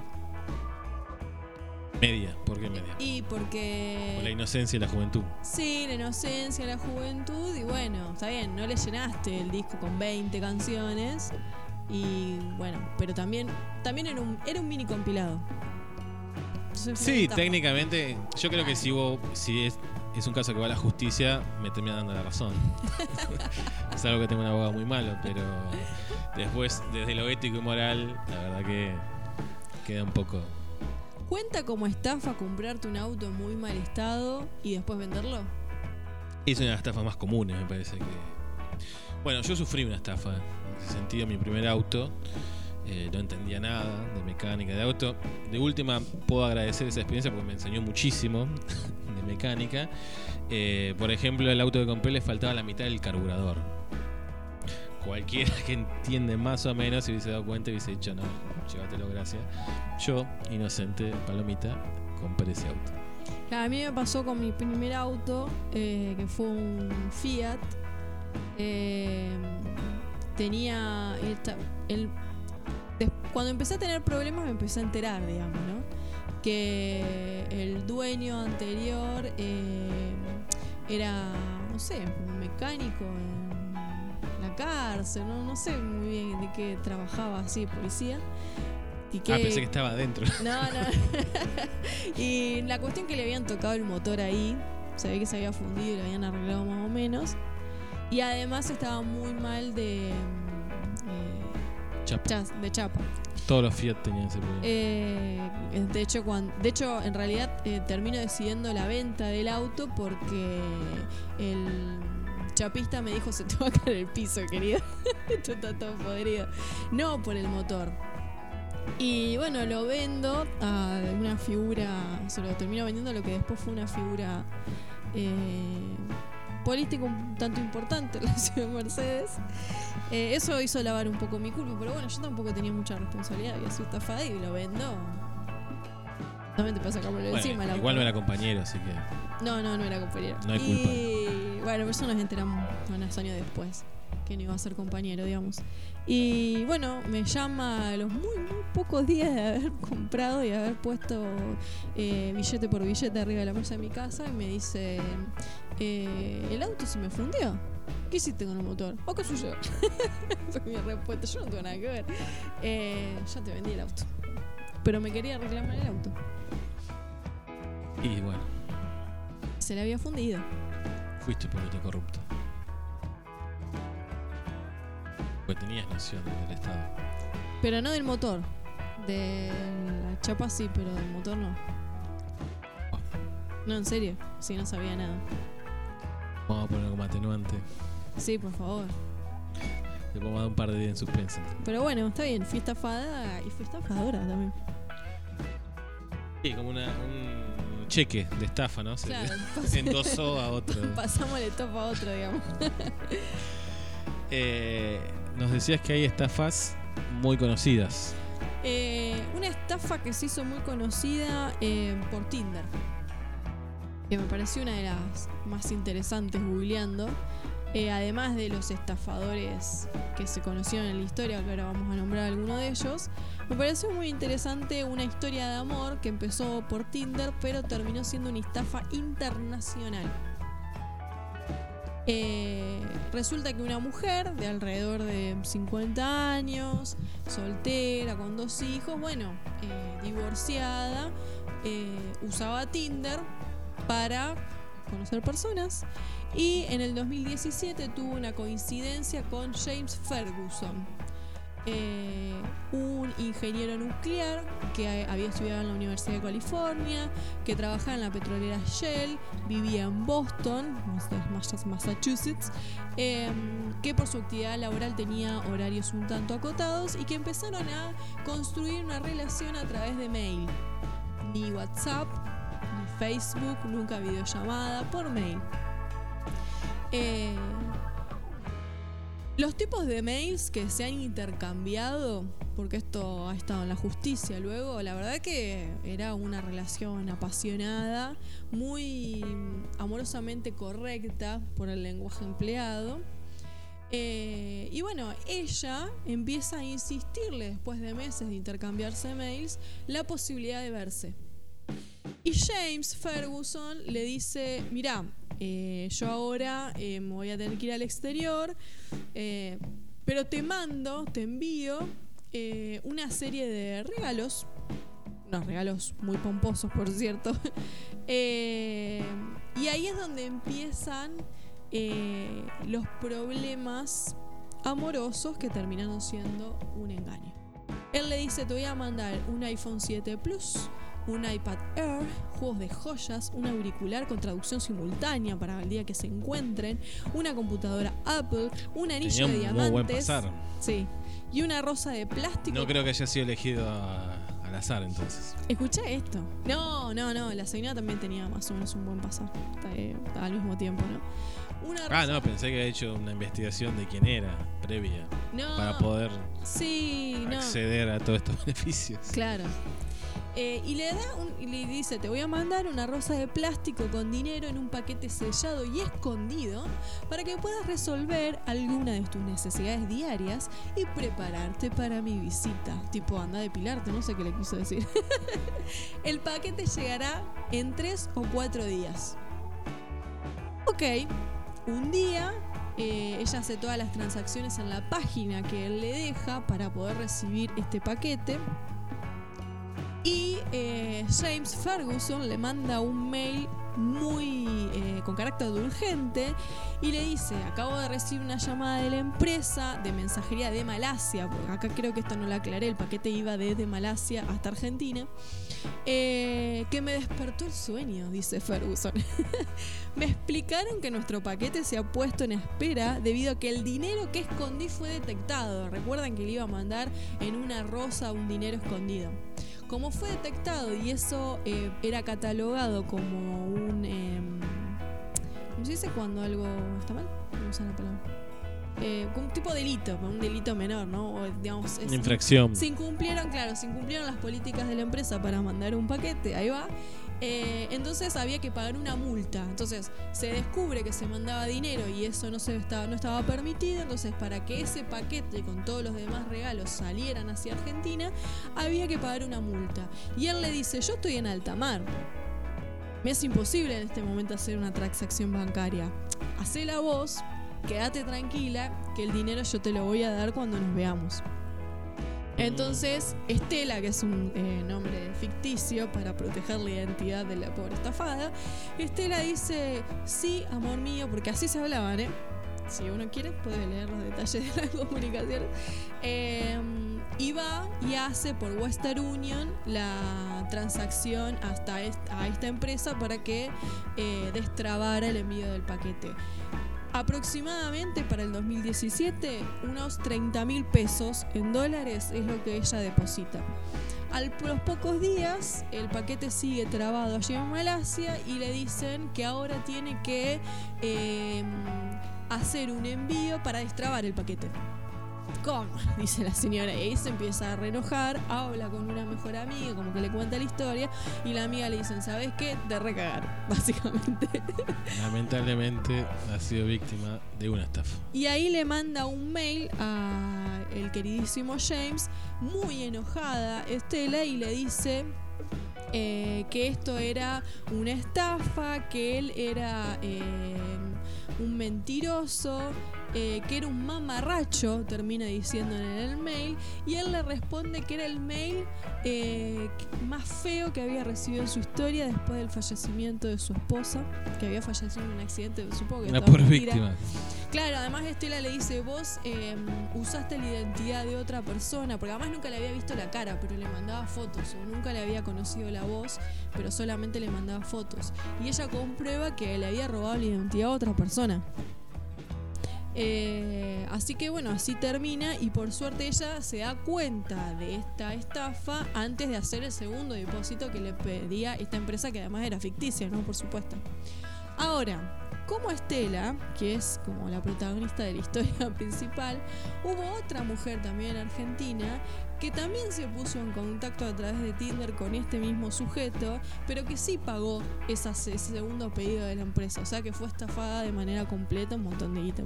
Me hace acordar el caso mediático del Gigoló. Exacto, bueno, sí, algo parecido. ¿Sí? Algo parecido. Eh, hubo alrededor de eh, siete víctimas en Argentina con el mismo sujeto. Tenían todo. Era muy que atractivo. depositarle- No, no, es comprador en cuanto al lenguaje y el como que el estereotipo de mujeres que a las que accedía más o menos Tenía iguales. un buen olfato para elegir sus víctimas. Sí, más o menos. Eh, así que bueno, fue como un caso eh, medianamente relevante en Argentina porque fueron varias las víctimas con el mismo discurso y con el mismo sujeto que nunca se conoció, por supuesto, es un fantasma. Es como casi el aguacaki del mail. no sé yo quién es. Claro, nunca existió. así, Exacto.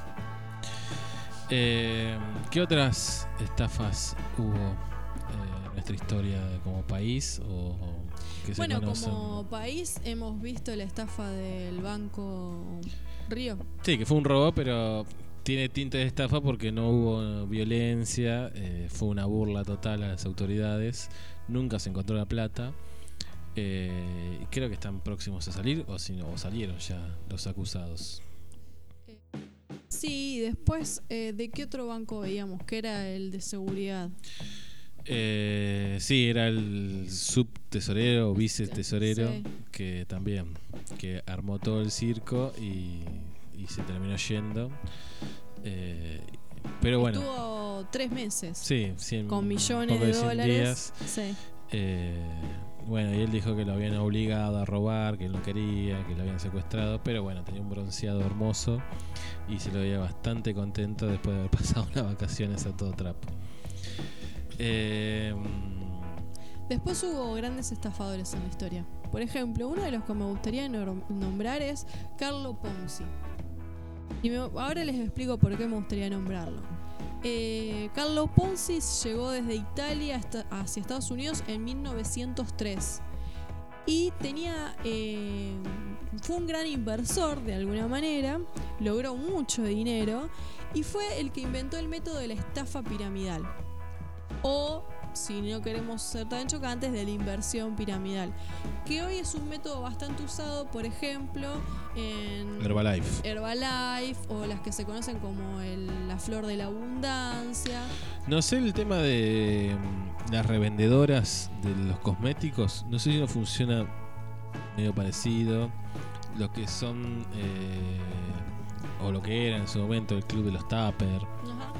eh, las ollas Essen. Ollas, sí. Eh, no quiero seguir nombrando para no. O bueno, meterme en problemas familiares. cosméticos.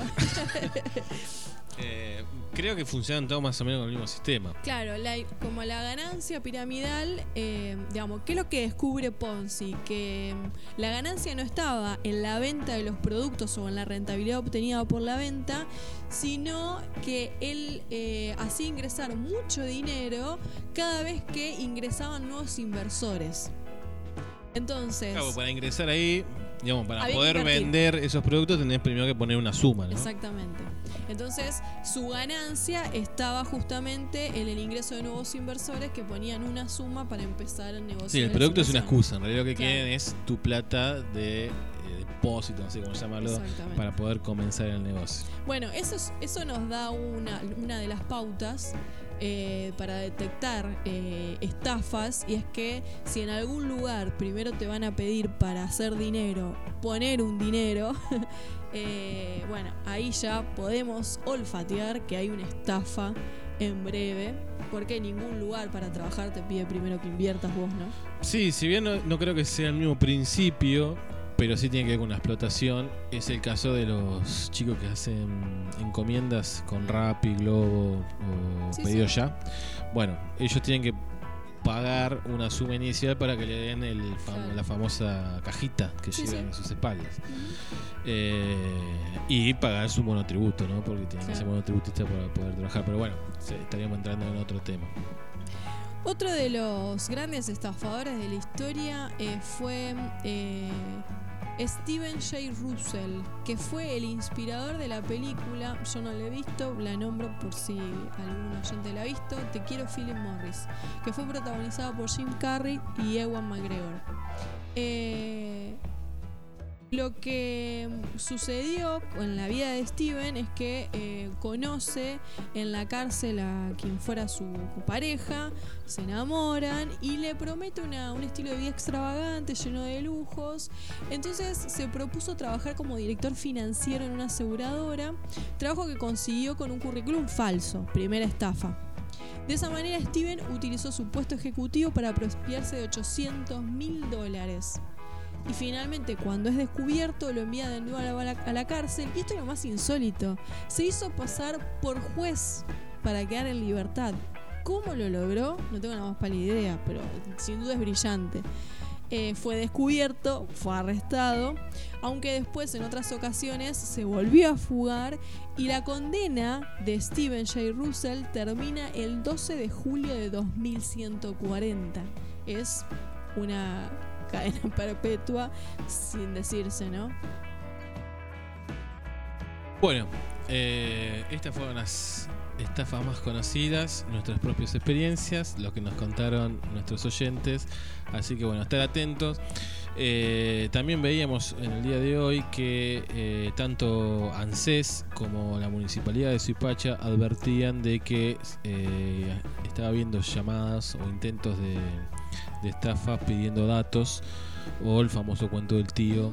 Eh, también podemos haber contado lo que eran los eh, secuestros express, que muchas veces, o virtuales, ¿no? También no existían, pero hacían que las personas pagaran un rescate por un fantasma porque nunca había sido secuestrado. Pero bueno, fue la distinta forma que mantener la estafa. Así que estar atentos. Y otro gran capítulo de los estafadores es eh, los sanadores. Por ejemplo, recuerdo la historia del conocido cura, Curamor, que además... Maestro Amor. Maestro Amor. Un abusador. un abusador. Eh, pero de ese tipo de mm, espacios eh, hay un montón y caemos ahí en la trampa. Bueno, podemos hacer un segundo capítulo, un segundo capítulo de estafas directamente que tenga que ver con eh, la salud, entre muchísimas comillas, y la religión, ¿no?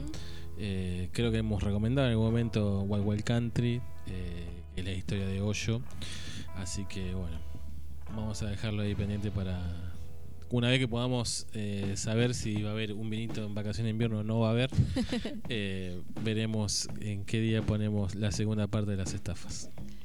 Bueno, vamos a ir a una pausa y cuando volvamos vamos a estar charlando con Rubén Figueroa que nos va a hacer la recomendación literaria. Bueno,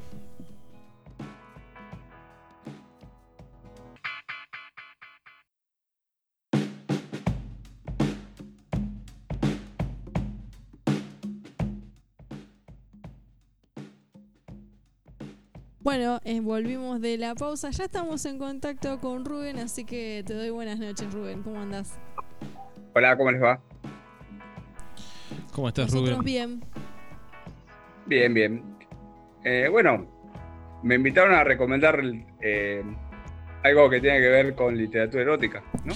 Sí, como decías, momentos antes de, arrancar la, entrevista en vivo, de que esto es también parte o culpa del profesor Liera, nuestro columnista estrella en cine. Claro. Así que bueno, nos vamos a hacer responsables de si algo sale mal.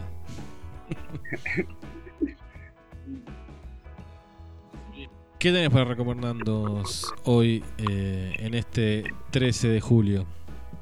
en realidad quiero preguntarle a usted, porque tengo mi partecita de intentar ser profesor, ¿no? ¿Qué es para usted literatura erótica?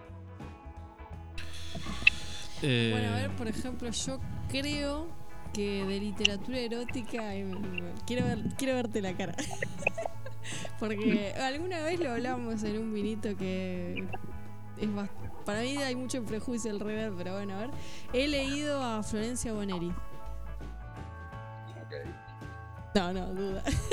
Sacaron, no sintió que literatura erótica. no la leí. No la leí, eh, ah, ok, ok. ¿Qué es lo erótico para, para ustedes? ¿Qué lo erotiza a ustedes eh, cuando leen, por ejemplo? Esa sería la pregunta. Bueno, a ver, yo interpreto que en la literatura erótica hay una cierta referencia eh, a la sexualidad. Por ejemplo, Marqués de Sade, ¿para ustedes les parece erótico? No lo leí, pero como todo clásico escuché hablar mucho de él. Pero. Bueno, de ahí viene el concepto de sadismo. Claro, se entendería que sí. Vos, vos la pregunta dijiste: ¿qué lo erotiza? Por ello soy demasiado ñoño, pero qué sé yo, yo tal vez me erotizo leyendo existencialismo. Claro. Eh, entiendo por otro lado que como género de literatura erótica tiene que contener eh, alguna escena sexual o de acto sexual. Lolita, ¿no es literatura erótica? Bueno, eh, sí. Podría, Podríamos ahí discutir mucho. bueno, está bien. No, podría hacerlo. Eh, no sé. O sea, ¿qué diferencia hay entre pornografía y literatura erótica, por ejemplo? Ajá. Y esa, ahí, la, ahí ya se me va un poquito más al carajo, digamos, la diferencia. No, se me hace más difícil poder diferenciarlo. Porque ahí entraríamos en una discusión de qué nivel de, explícito tiene eh, lo que se cuenta y el cómo se cuenta. Claro, pues en el cine está la diferenciación de, de cine erótico y de cine porno. O soft porno, hay como distintas categorizaciones. Yo miré cine porno. ¿Cómo? No me acuerdo. Qué instruido que estás, Roberto. Pero. eh, Lo leí en eh, Sartre igual. Eh, pero qué sé yo. Bueno, sí. Eh, para mí hay una hay una frase que creo que lo hizo, que la dijo, no me acuerdo bien, creo que fue Pizarnik, que, que la diferencia entre la literatura pornográfica y erótica es el uso de la palabra, el uso de la poesía, va. Claro, como una descripción sutil, metafórica. ¿No? Que te produce un goce. Claro. Indudablemente. Eh, si no, no es erótico o no sería, digamos. Eh, por eso voy a recomendar un par de cosas. Eh, bien. La que considero bien, o sea, que considero, todas las que voy a recomendar las considero eróticas, por diferentes, diferentes motivos. voy a recomendar, por ejemplo, Amatista, de Alicia Stenberg. Es muy linda, muy linda novelita corta o novela, como se diga. Eh, otra que me parece que, que, es diferente, eh, pero tiene lo suyo también. Eh, ¿Cómo se llama? Ay, Dios. Lo impenetrable de Gambaro. y uno de, por ejemplo, si querés, eh, la, misteriosa desaparición de la marquesita de Loria de Donoso, que sería de realismo gráfico, eh, realismo mágico, que también está bueno. Eh, y bueno, y las que y los que pasé, los cuentos que pasé. el amor de Coan, que tiene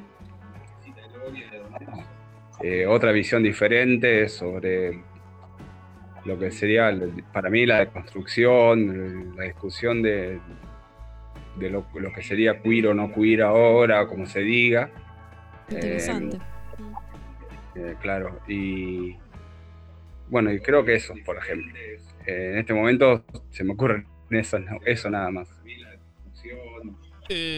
antes de meternos directamente en el cuento que de hecho nos pasaste antes para que podamos leerlo, eh, por ejemplo, estos últimos años estuvo muy en boga lo que creo que el primero se llama Las 50 sombras de Grey, ah, los otros se van cambiando. Eh, esto que vos decías, ¿dónde está lo porno? ¿Dónde es erótico? Eh, no sé si ahí también se juega eh, la pluma, ¿no? Del que escribe. No, por supuesto, sí, sí, indudablemente no, no me acuerdo si está escrito por una mujer o por un hombre estos 50 sombras. No, yo por ejemplo eh, tengo un... Claro, lo que pasa que, eh, a ver Flor, eh, consideramos que nosotros, o sea, considero yo, que yo, no que nosotros, me, retracto. yo creo que nosotros,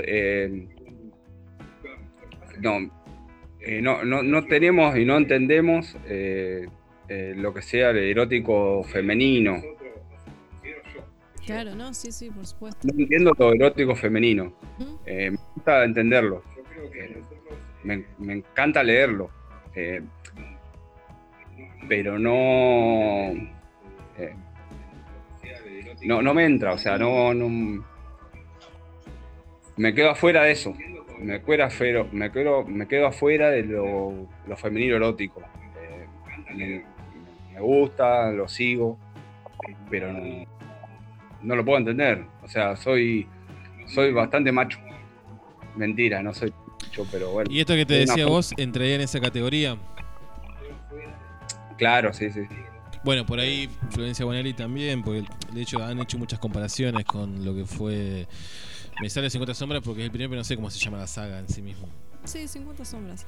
Yo he visto las películas, por ejemplo. Fue decepcionante, porque de erótico no tiene nada. Y ah, no, leí el libro. El libro. Eh, me muero si comparan esas películas. Leí los primeros capítulos. A Florencia Bonelli no leí, pero leí los primeros capítulos del primero y la verdad que es bastante aburrido. Eh, y no sé si la traducción justo del PDF que me bajé era muy mala, pero eh, es una lectura también como tediosa, como pesada, digamos, no, no, no, no, no es que fluye, digamos, uno va leyendo, eh, se hace bastante engorroso.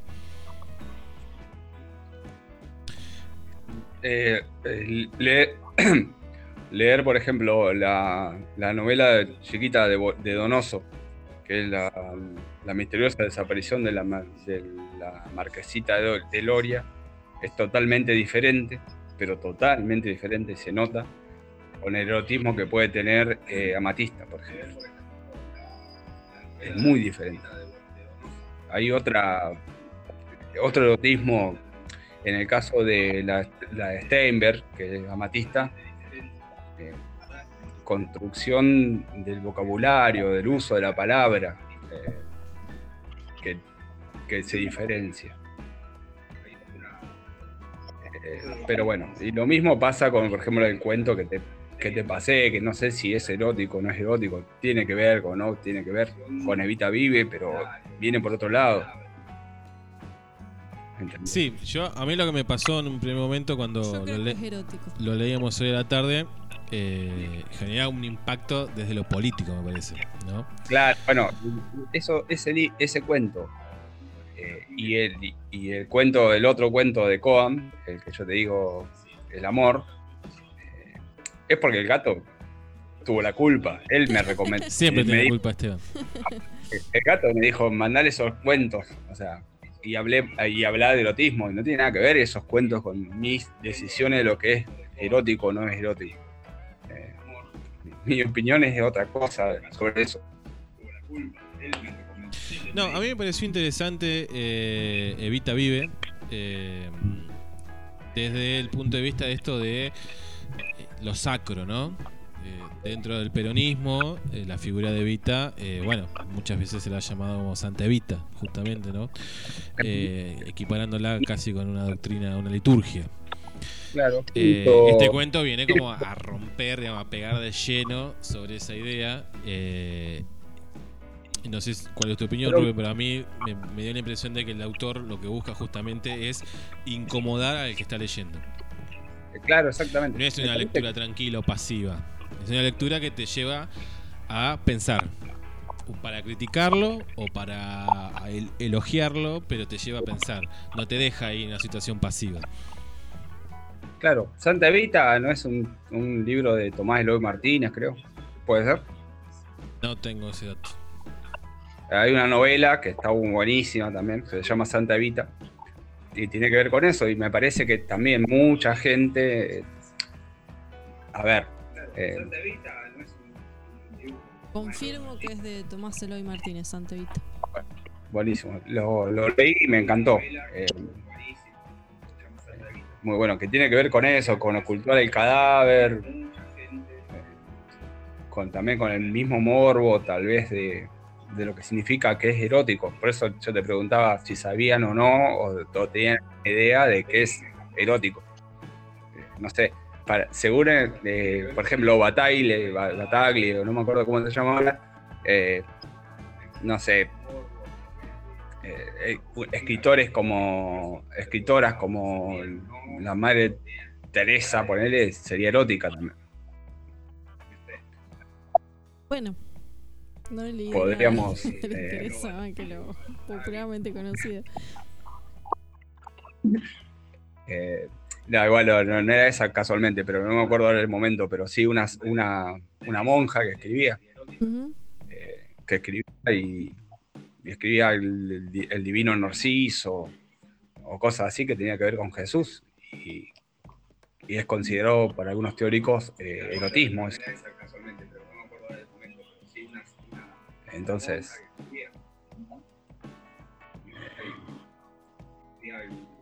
Lo interesa, yo creo que los cuentos que eh, de Vita, eh, yo los ubicaría en literatura erótica. Con un lenguaje grotesco, eh, pero no dejan de ser eróticos. Sí, bueno, le contamos a los oyentes. eh, bueno, el que quiera le- leerlo, Lo compartimos. lo puede buscar o lo- se lo compartimos porque Rubén no, generosamente nos acercó el cuento, así que a cualquiera que lo quiera se lo podemos pasar. Eh, pero bueno, son distintas escenas de Evita eh, teniendo sexo con mujeres, con hombres, contexto medio orgiástico, eh, que por eso decía que pega de Sí, lleno como en esa idea de- casi celestial, Claro, ¿no? De, de Evita. Sí, en escenarios de drogas, prostitución. Claro. Sí, bueno, Perlonger era así. Creo que era de Perlonger, yo ni me acuerdo si Sí. era de Perlonger. Creo que sí. Eh, pero sí, bueno, a él le gustaba escribir así. Se metía con esas cosas, con todo lo que está más o menos prohibido escribir. Eh, era así. Bueno, Bueno, eh, que es pues, interesante su historia, porque fue uno de los fundadores del Frente de Liberación Homosexual, Claro. era militante trotskista, y, y que en el 82 se, se exilió, ¿no? En medio de la dictadura, va, Sí, medio, sí. ya casi en el final, pero tuvo que exiliarse en Brasil, ¿no? Un gran intelectual. Sí, no, era una persona Poeta, sociólogo, antropólogo. eh, podemos decir eh, que nada, qué sé yo, que era un intelectual, si querés, gay, y eh, puede sonar raro, pero es así, eh, lo fue. Y, y de verdad fue un gran intelectual. Eh, bueno, aparte de Perlonger, si quieren, les puedo pasar un montón de cuentos más, y todos los que recomendé hoy también los puedo pasar. Buenísimo. Ya tenemos agendado para después, cuando hagamos la publicación, volver a recomendar tus cuentos que vos nos estás ofreciendo en este momento. y te comprometemos a una nueva columna de literatura, obviamente. Si queremos, si querés seguir profundizando sobre la literatura erótica, lo haremos. No, y si no, sobre lo que te gusta. No te sientas condicionado por Esteban. La próxima columna tiene que ser puramente de tu elección y de tu deseo. Bueno, ah, me, me estaba olvidando dos que son geniales también. La pasión según GH de Clary Spector y Fiebre de caballo de Padura, de- del cubano. Eh, Clary Spector brasilera también. aparte me gusta mucho la literatura latinoamericana, así que estoy jugando. Bueno, lo, eh, Y la- Cien años de soledad, por ejemplo, tiene algunos pasajes que Claro. lo erótico. Digamos, creo que mm, lo latinoamericano, lo que fue esa etapa de la literatura latinoamericana, juega un poco de- en ese borde, sobre todo, me imagino, en, en el sentido de, de desafío hacia la, la- la- el conservadurismo, la reacción de, de los gobiernos autoritarios que existían en ese momento. Claro, sí. eh, o sea, en realidad, por ejemplo, eh, se dicen que, que la literatura, si no es erótica, no es literatura, incluso. Estoy, según Una interpretación escritores- más freudiana. Claro. No, si, si no, no, te, no te genera goce, eh, no es literatura. Eh, cualquier otra cosa puede ser otra cosa. O sea, puede ser, no sé, otra cosa. Pero bueno, eh, algunos escritores como Vargas Llosa dicen que la literatura, si no es erótica, no es literatura. Bueno, mira, justo ahí Vargas Llosa, ¿no? Que el tema del jueves va a ser eh, el artista de, jugando, digamos, dentro de la política. Y a su vez, si se va a poder, si se puede despegar el artista de su obra. Eh, en el caso de Vargas Llosa, en el caso de Borges, por ejemplo, que tal vez ideológicamente o políticamente eh, representan un lugar donde uno se siente bastante enemistado, eh, pero como a su vez puede llegar a disfrutar de su literatura, ¿no? Sí, calculo que nosotros podemos disfrutarlo, pero bueno, ellos no se pueden despegar igualmente. Creo, no sé. No sé. Eso que hoy, que lo comentamos en la parte de noticias, de, de una entrevista que leímos de Santoro, el artista plástico que se define sin un tabú como peronista, ¿no? Justamente. Contra, pero está buenísimo Eh, las cosas. Y dice que no. Que sí, que se, se debe separar, pero no desde un punto de vista liberal, como si no tuviera nada que ver una cosa de la otra de la obra del artista. Obviamente, siempre la obra va a estar impregnada de una cuestión ideológica. Pero como que hay una cuestión ahí oscura, o como no se puede explicar demasiado en palabras, que hace que sean cosas distintas y de que él dice, yo, justo pone el ejemplo de Borges, puede disfrutar de Borges a pesar de que ideológicamente no comparta. Claro. Mira, justo sobre Santoro lo, lo fui a ver, va, fui a ver una muestra que, que hicieron en, en, el Museo de Arte Contemporáneo eh, y me recontra sorprendió y hubo cuadros geniales, eh, muy buenos. Eh, pero no, o sea, no puedo evitar eh, verlo, ¿cómo es? verlo y no meter la política en eso, en lo que hace, lo que, lo que dibujó. No sé, el malón y no sé, y, y, y Victorio Campo en un en una biblioteca, por ejemplo, mientras viene el malón. ¿entendés? Bueno, él plantea una especie de relación eh, entre Evita y Victorio Campo, erótica, digamos. Eh, como también plantea una Evita comiendo los intestinos del Che Guevara, o una Evita cortándole la cabeza a Braden, ¿sí? También desde el peronismo rompe un poco con la idea celestial o angelical de, de Evita. Sí. Bueno, quedamos en eso por ahora. Después, capaz que el lunes, eh, si querés, la seguimos. Y, y si puedo, invito a mis compas, a mis compañeras. Dale.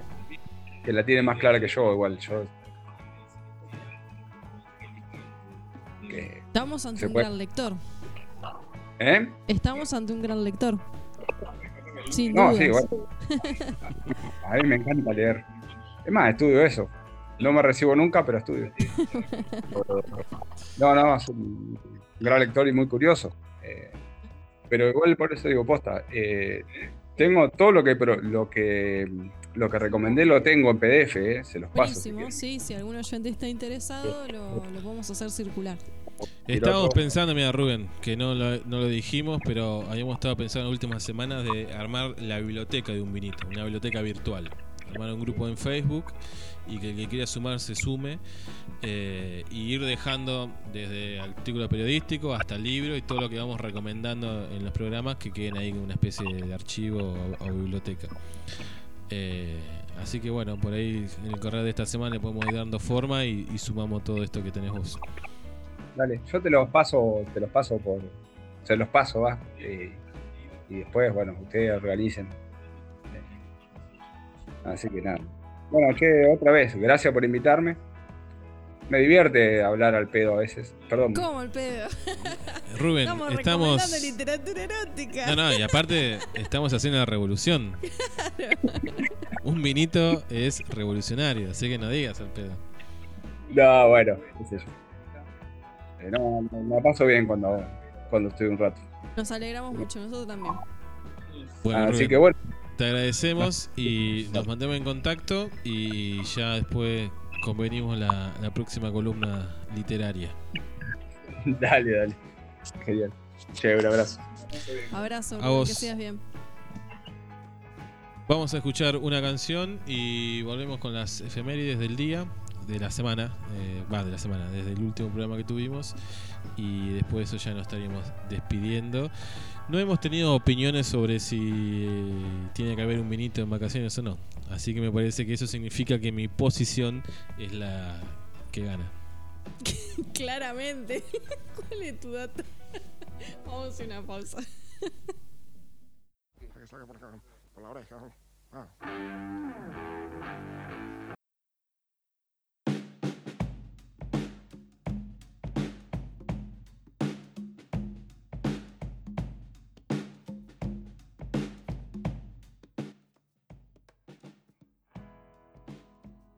Efemérides en un vinito. Vamos a estar contando qué sucedió en estos días. No solamente un 13 de julio.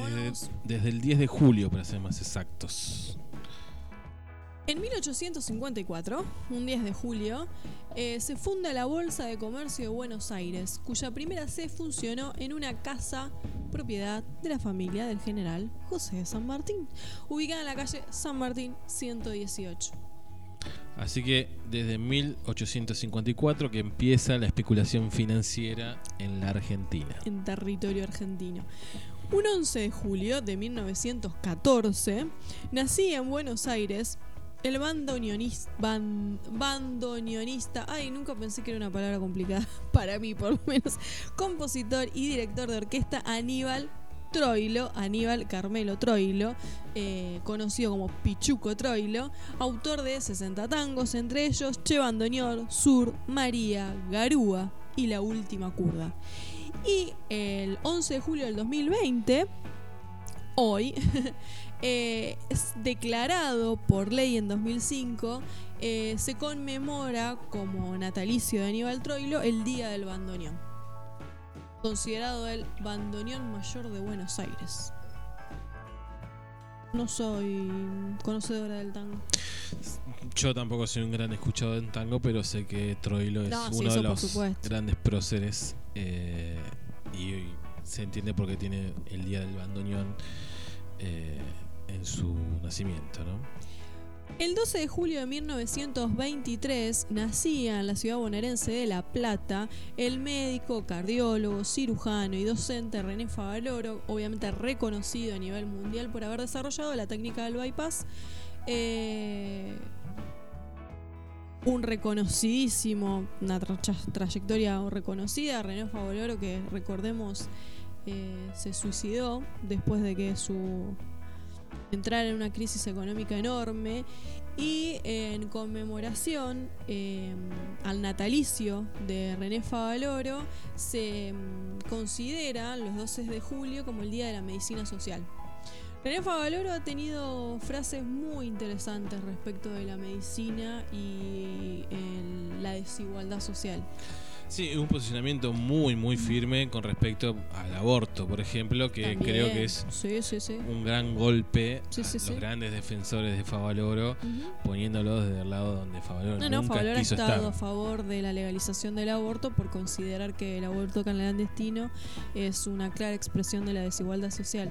Recuerdo eh, haber leído algunas expresiones de Favaloro cuando he tenido que ayudar a mi padre a realizar los proyectos anuales eh, como médico escolar eh, y haber utilizado los fundamentos de René Favaloro para hacer sus proyectos como médico escolar en el centro educativo y ahí me he como he sumergido en los dichos de René Favaloro muy interesante las cuestiones que plantea Bueno, en el médico momento. con conciencia de clase Sí, totalmente. Eh, de hecho, justamente con respecto al aborto, decía que seguía siendo ilegal para salvaguardar la vergüenza de las chicas de clase alta, ¿no? Lo decía así, sin ningún tipo de tapujo, ¿no? Eh, Favaloro muere, se suicida eh, a raíz de una deuda que tenía el PAMI, que era el mayor deudor de la fundación y que la llevaba casi al borde de la quiebra. Eh, el momen- al momento de esa deuda, el titular del PAMI era eh, nuestro jefe de gobierno de la ciudad, Horacio Rodríguez Larreta, y dentro de ese directorio estaba. María Eugenia Vidal. Exactamente. Eh, bueno, recordamos, recordábamos ayer entonces el natalicio de mm, René Favaloro, toda su obra, todo su legado, eh, y por eso también se Un médico que podía haber estado en cualquier eh, laboratorio o equipo de investigación en cualquier parte del mundo, de hecho tuvo miles de ofertas y sin embargo siempre eligió quedarse en su país y a pelearla desde abajo eh, en la Argentina. Hoy, 13 de julio, eh, sucedieron algunos hechos. Por ejemplo, en el 2015, el delantero Carlos Tevez vuelve a Boca Juniors. Hablando de estafas en el día de hoy, ¿Por? porque fue parece que venía Messi a jugar a Boca y no pudieron ganar absolutamente nada. Eh, es un ídolo Carlos Tevez para Boca Y- Juniors. Sí, sí, un ídolo que después, al poco tiempo, cuando los chinos le pusieron 40 palos, se fue nuevamente y después volvería. Bueno, en el 2015 eh, regresó a Boca después de haber sido transferido por el Juventus italiano, donde había sido el mejor jugador de la temporada 2013-2014. Sí, jugó la final de la UEFA cuatro contra Barcelona. campeonatos, Y lo recibieron con una bombonera repleta. En 1977 eh, se conoció un hecho que dio mm, trascendió como la noche del terror, donde toda Nueva York, o casi toda Nueva York, sufre un apagón provocado por la caída de rayos en la estación eléctrica de Buchanan Sud sobre el río Hudson, eh, y en otra planta cercana, con lo que se desataron graves saqueos y disturbios, fueron atacados más de 1.600 comercios, estallaron cerca de un millar de incendios, casi 4.000 personas fueron detenidas, eh, y fue el mayor arresto masivo en la historia de la ciudad. En el 2013, los hinchas de River Plate colmaron el Estadio Monumental en el partido de despedida del Burrito Ortega, uno de los máximos ídolos del club. Recuerdo. Gran 10 de la selección Burrito. también, que brilló en el Mundial 98. eh, y bueno, un palo y un mal pique nos dejó afuera de ese Mundial. En 1973, el presidente de la Nación, por aquel entonces, Héctor José Cámpora, y su vicepresidente, Vicente Sonalo Lima, renuncian a sus cargos al cabo de 49 días de gestión. La jefatura del Estado quedó en manos de Raúl eh, Lastiri, presidente de la Cámara de Diputados, que llamó a nuevas elecciones presidenciales, esta vez sin proscripciones, en las que resultaría elegido el general Juan Domingo Perón con el 62% de los votos. Que de hecho Cámpora gana esas elecciones justamente eh, haciendo campaña con esta propuesta, ¿no? De que una vez que él se hacía cargo del Ejecutivo, renunciaba y convocaba Claro. nuevas elecciones para que el general Perón pueda volver a presentarse después de tantos años de proscripción. En 1930 eh, se jugó el primer mundial eh, en Uruguay, donde el primero de las selecciones nacionales fue el primer mundial de selecciones nacionales en el que participaron tres equipos americanos y europeos. En la primera jornada, Estados Unidos venció a Bélgica 3 a 0, mientras que Francia superó a México 4 a 1. Y el primer gol de la historia del torneo mundialista fue anotado por el francés Lucien Laurent. Eh, mundial que Argentina jugaría la final contra Uruguay y cuenta la leyenda conspirativa de dato objetivo, Argentina ganaba 3 a 0 en el primer tiempo en esa final. Supuestamente dice la conspiración que eh, hombres armados de Uruguay entraron al vestuario y amenazaron a los jugadores argentinos de que si Uruguay no ganaba, no iban a salir vivos de ese estadio. Finalmente Uruguay termina ganando 4 a 3 ese partido de esa final del primer mundial. Hmm, con la cara que termina con. En 1985 eh, se realizó un concierto simultáneo en el estado Wembley de Londres y el John eh, Kennedy de Filadelfia. Eh, se dio el concierto que se conoció como Live Aid, que fue para recaudar fondos en ayuda de Etiopía y Somalia. Somalia. Eh, pocos meses antes, varios artistas, la mayoría de ellos británicos, también habían publicado la canción Do They Know It's Christmas con los mismos fines benéficos, al igual que lo hicieron algunos músicos estadounidenses con la famosa canción We Are the World.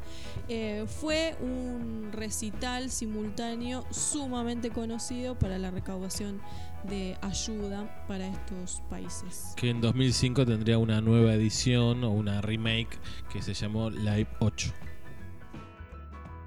Y finalmente, dentro de nuestras efemérides, comentar que hoy, eh, 13 de julio, también se mm, celebra el Día de la Sensibilización contra del contra no del trastorno de déficit atencional y como es un día de sensibilización, vamos a desmitificar algunas cuestiones sobre el déficit atencional, eh, tarea que me compete.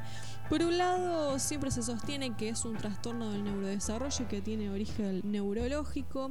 Sin embargo, no hay ningún eh, comprobante científico, ningún dato científico certero hasta el día de la fecha que acredite que mm, el déficit atencional tiene algún origen eh, genético eh, o del neurodesarrollo cerebral, etcétera. Por otro lado, comentarles que en relación al déficit atencional hay una excelente publicación que es cercana y por ahí quizás por eso llama la atención, que mm, eh, publicada por un neuropediatra de la ciudad de Luján, profesor de la Universidad Nacional de Luján, eh, Víctor Fell, eh, compilador que junto con otros especialistas publica un libro que se llama Déficit atencional y hiperactividad, patología de mercado sumamente interesante porque si bien no mm, eh, nos desmiente la existencia del déficit atencional, advierte sobre el diagnóstico excesivo que hay de esta patología, sobre todo como consecuencia del diagnóstico clínico, que por lo general son eh, encuestas que se administran a profesores o a padres. Eh, entonces hay terceros que están informando sobre la conducta de los niños y a partir de una serie de eh, los resultados de esas eh, respuestas se cataloga esto como déficit atencional o no.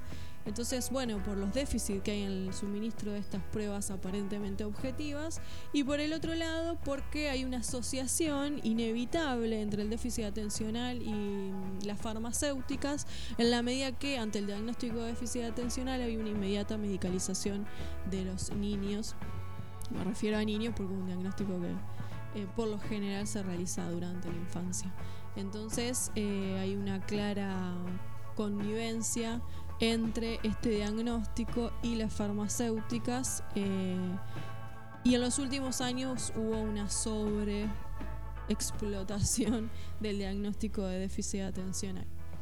Así que en, el, en esta jornada de sensibilización sobre el déficit atencional hacemos eh, de, construcción de construcción de sobre diagnóstico en la infancia.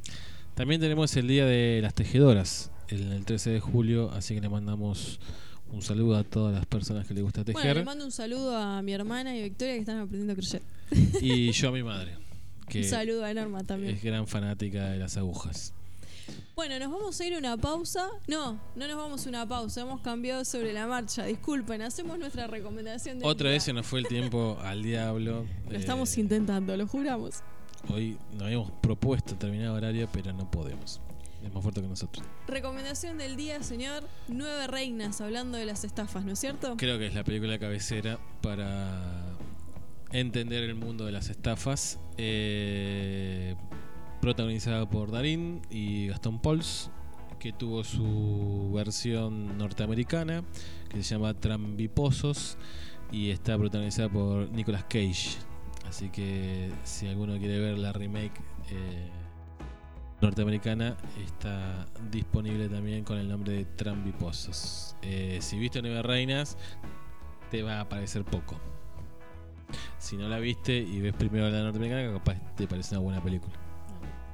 Bueno, recomendamos entonces Nueve Reinas o la vuelta de Nueve Reinas. Sí, eh, no hay mucho para hablar porque seguramente un 80% de los que nos están escuchando o más eh, la han visto, ¿no? Fue una película muy taquillera en su momento. Tenemos un ataque de Catalina de rabia contra no sé qué.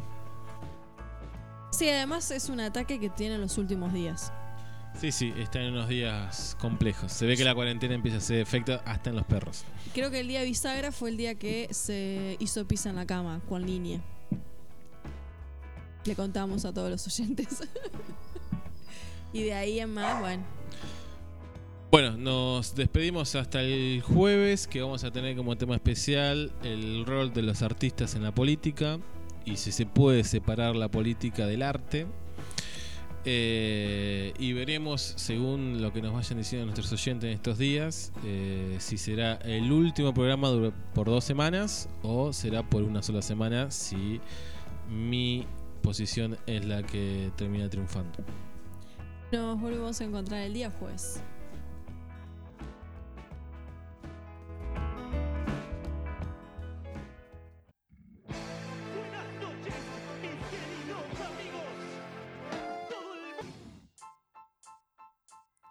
Los lunes a las 20 horas te esperamos con actualidad, noticias, cine, espectáculos. Un programa más que casero mientras compartimos un vinito y las ganas de hacer radio.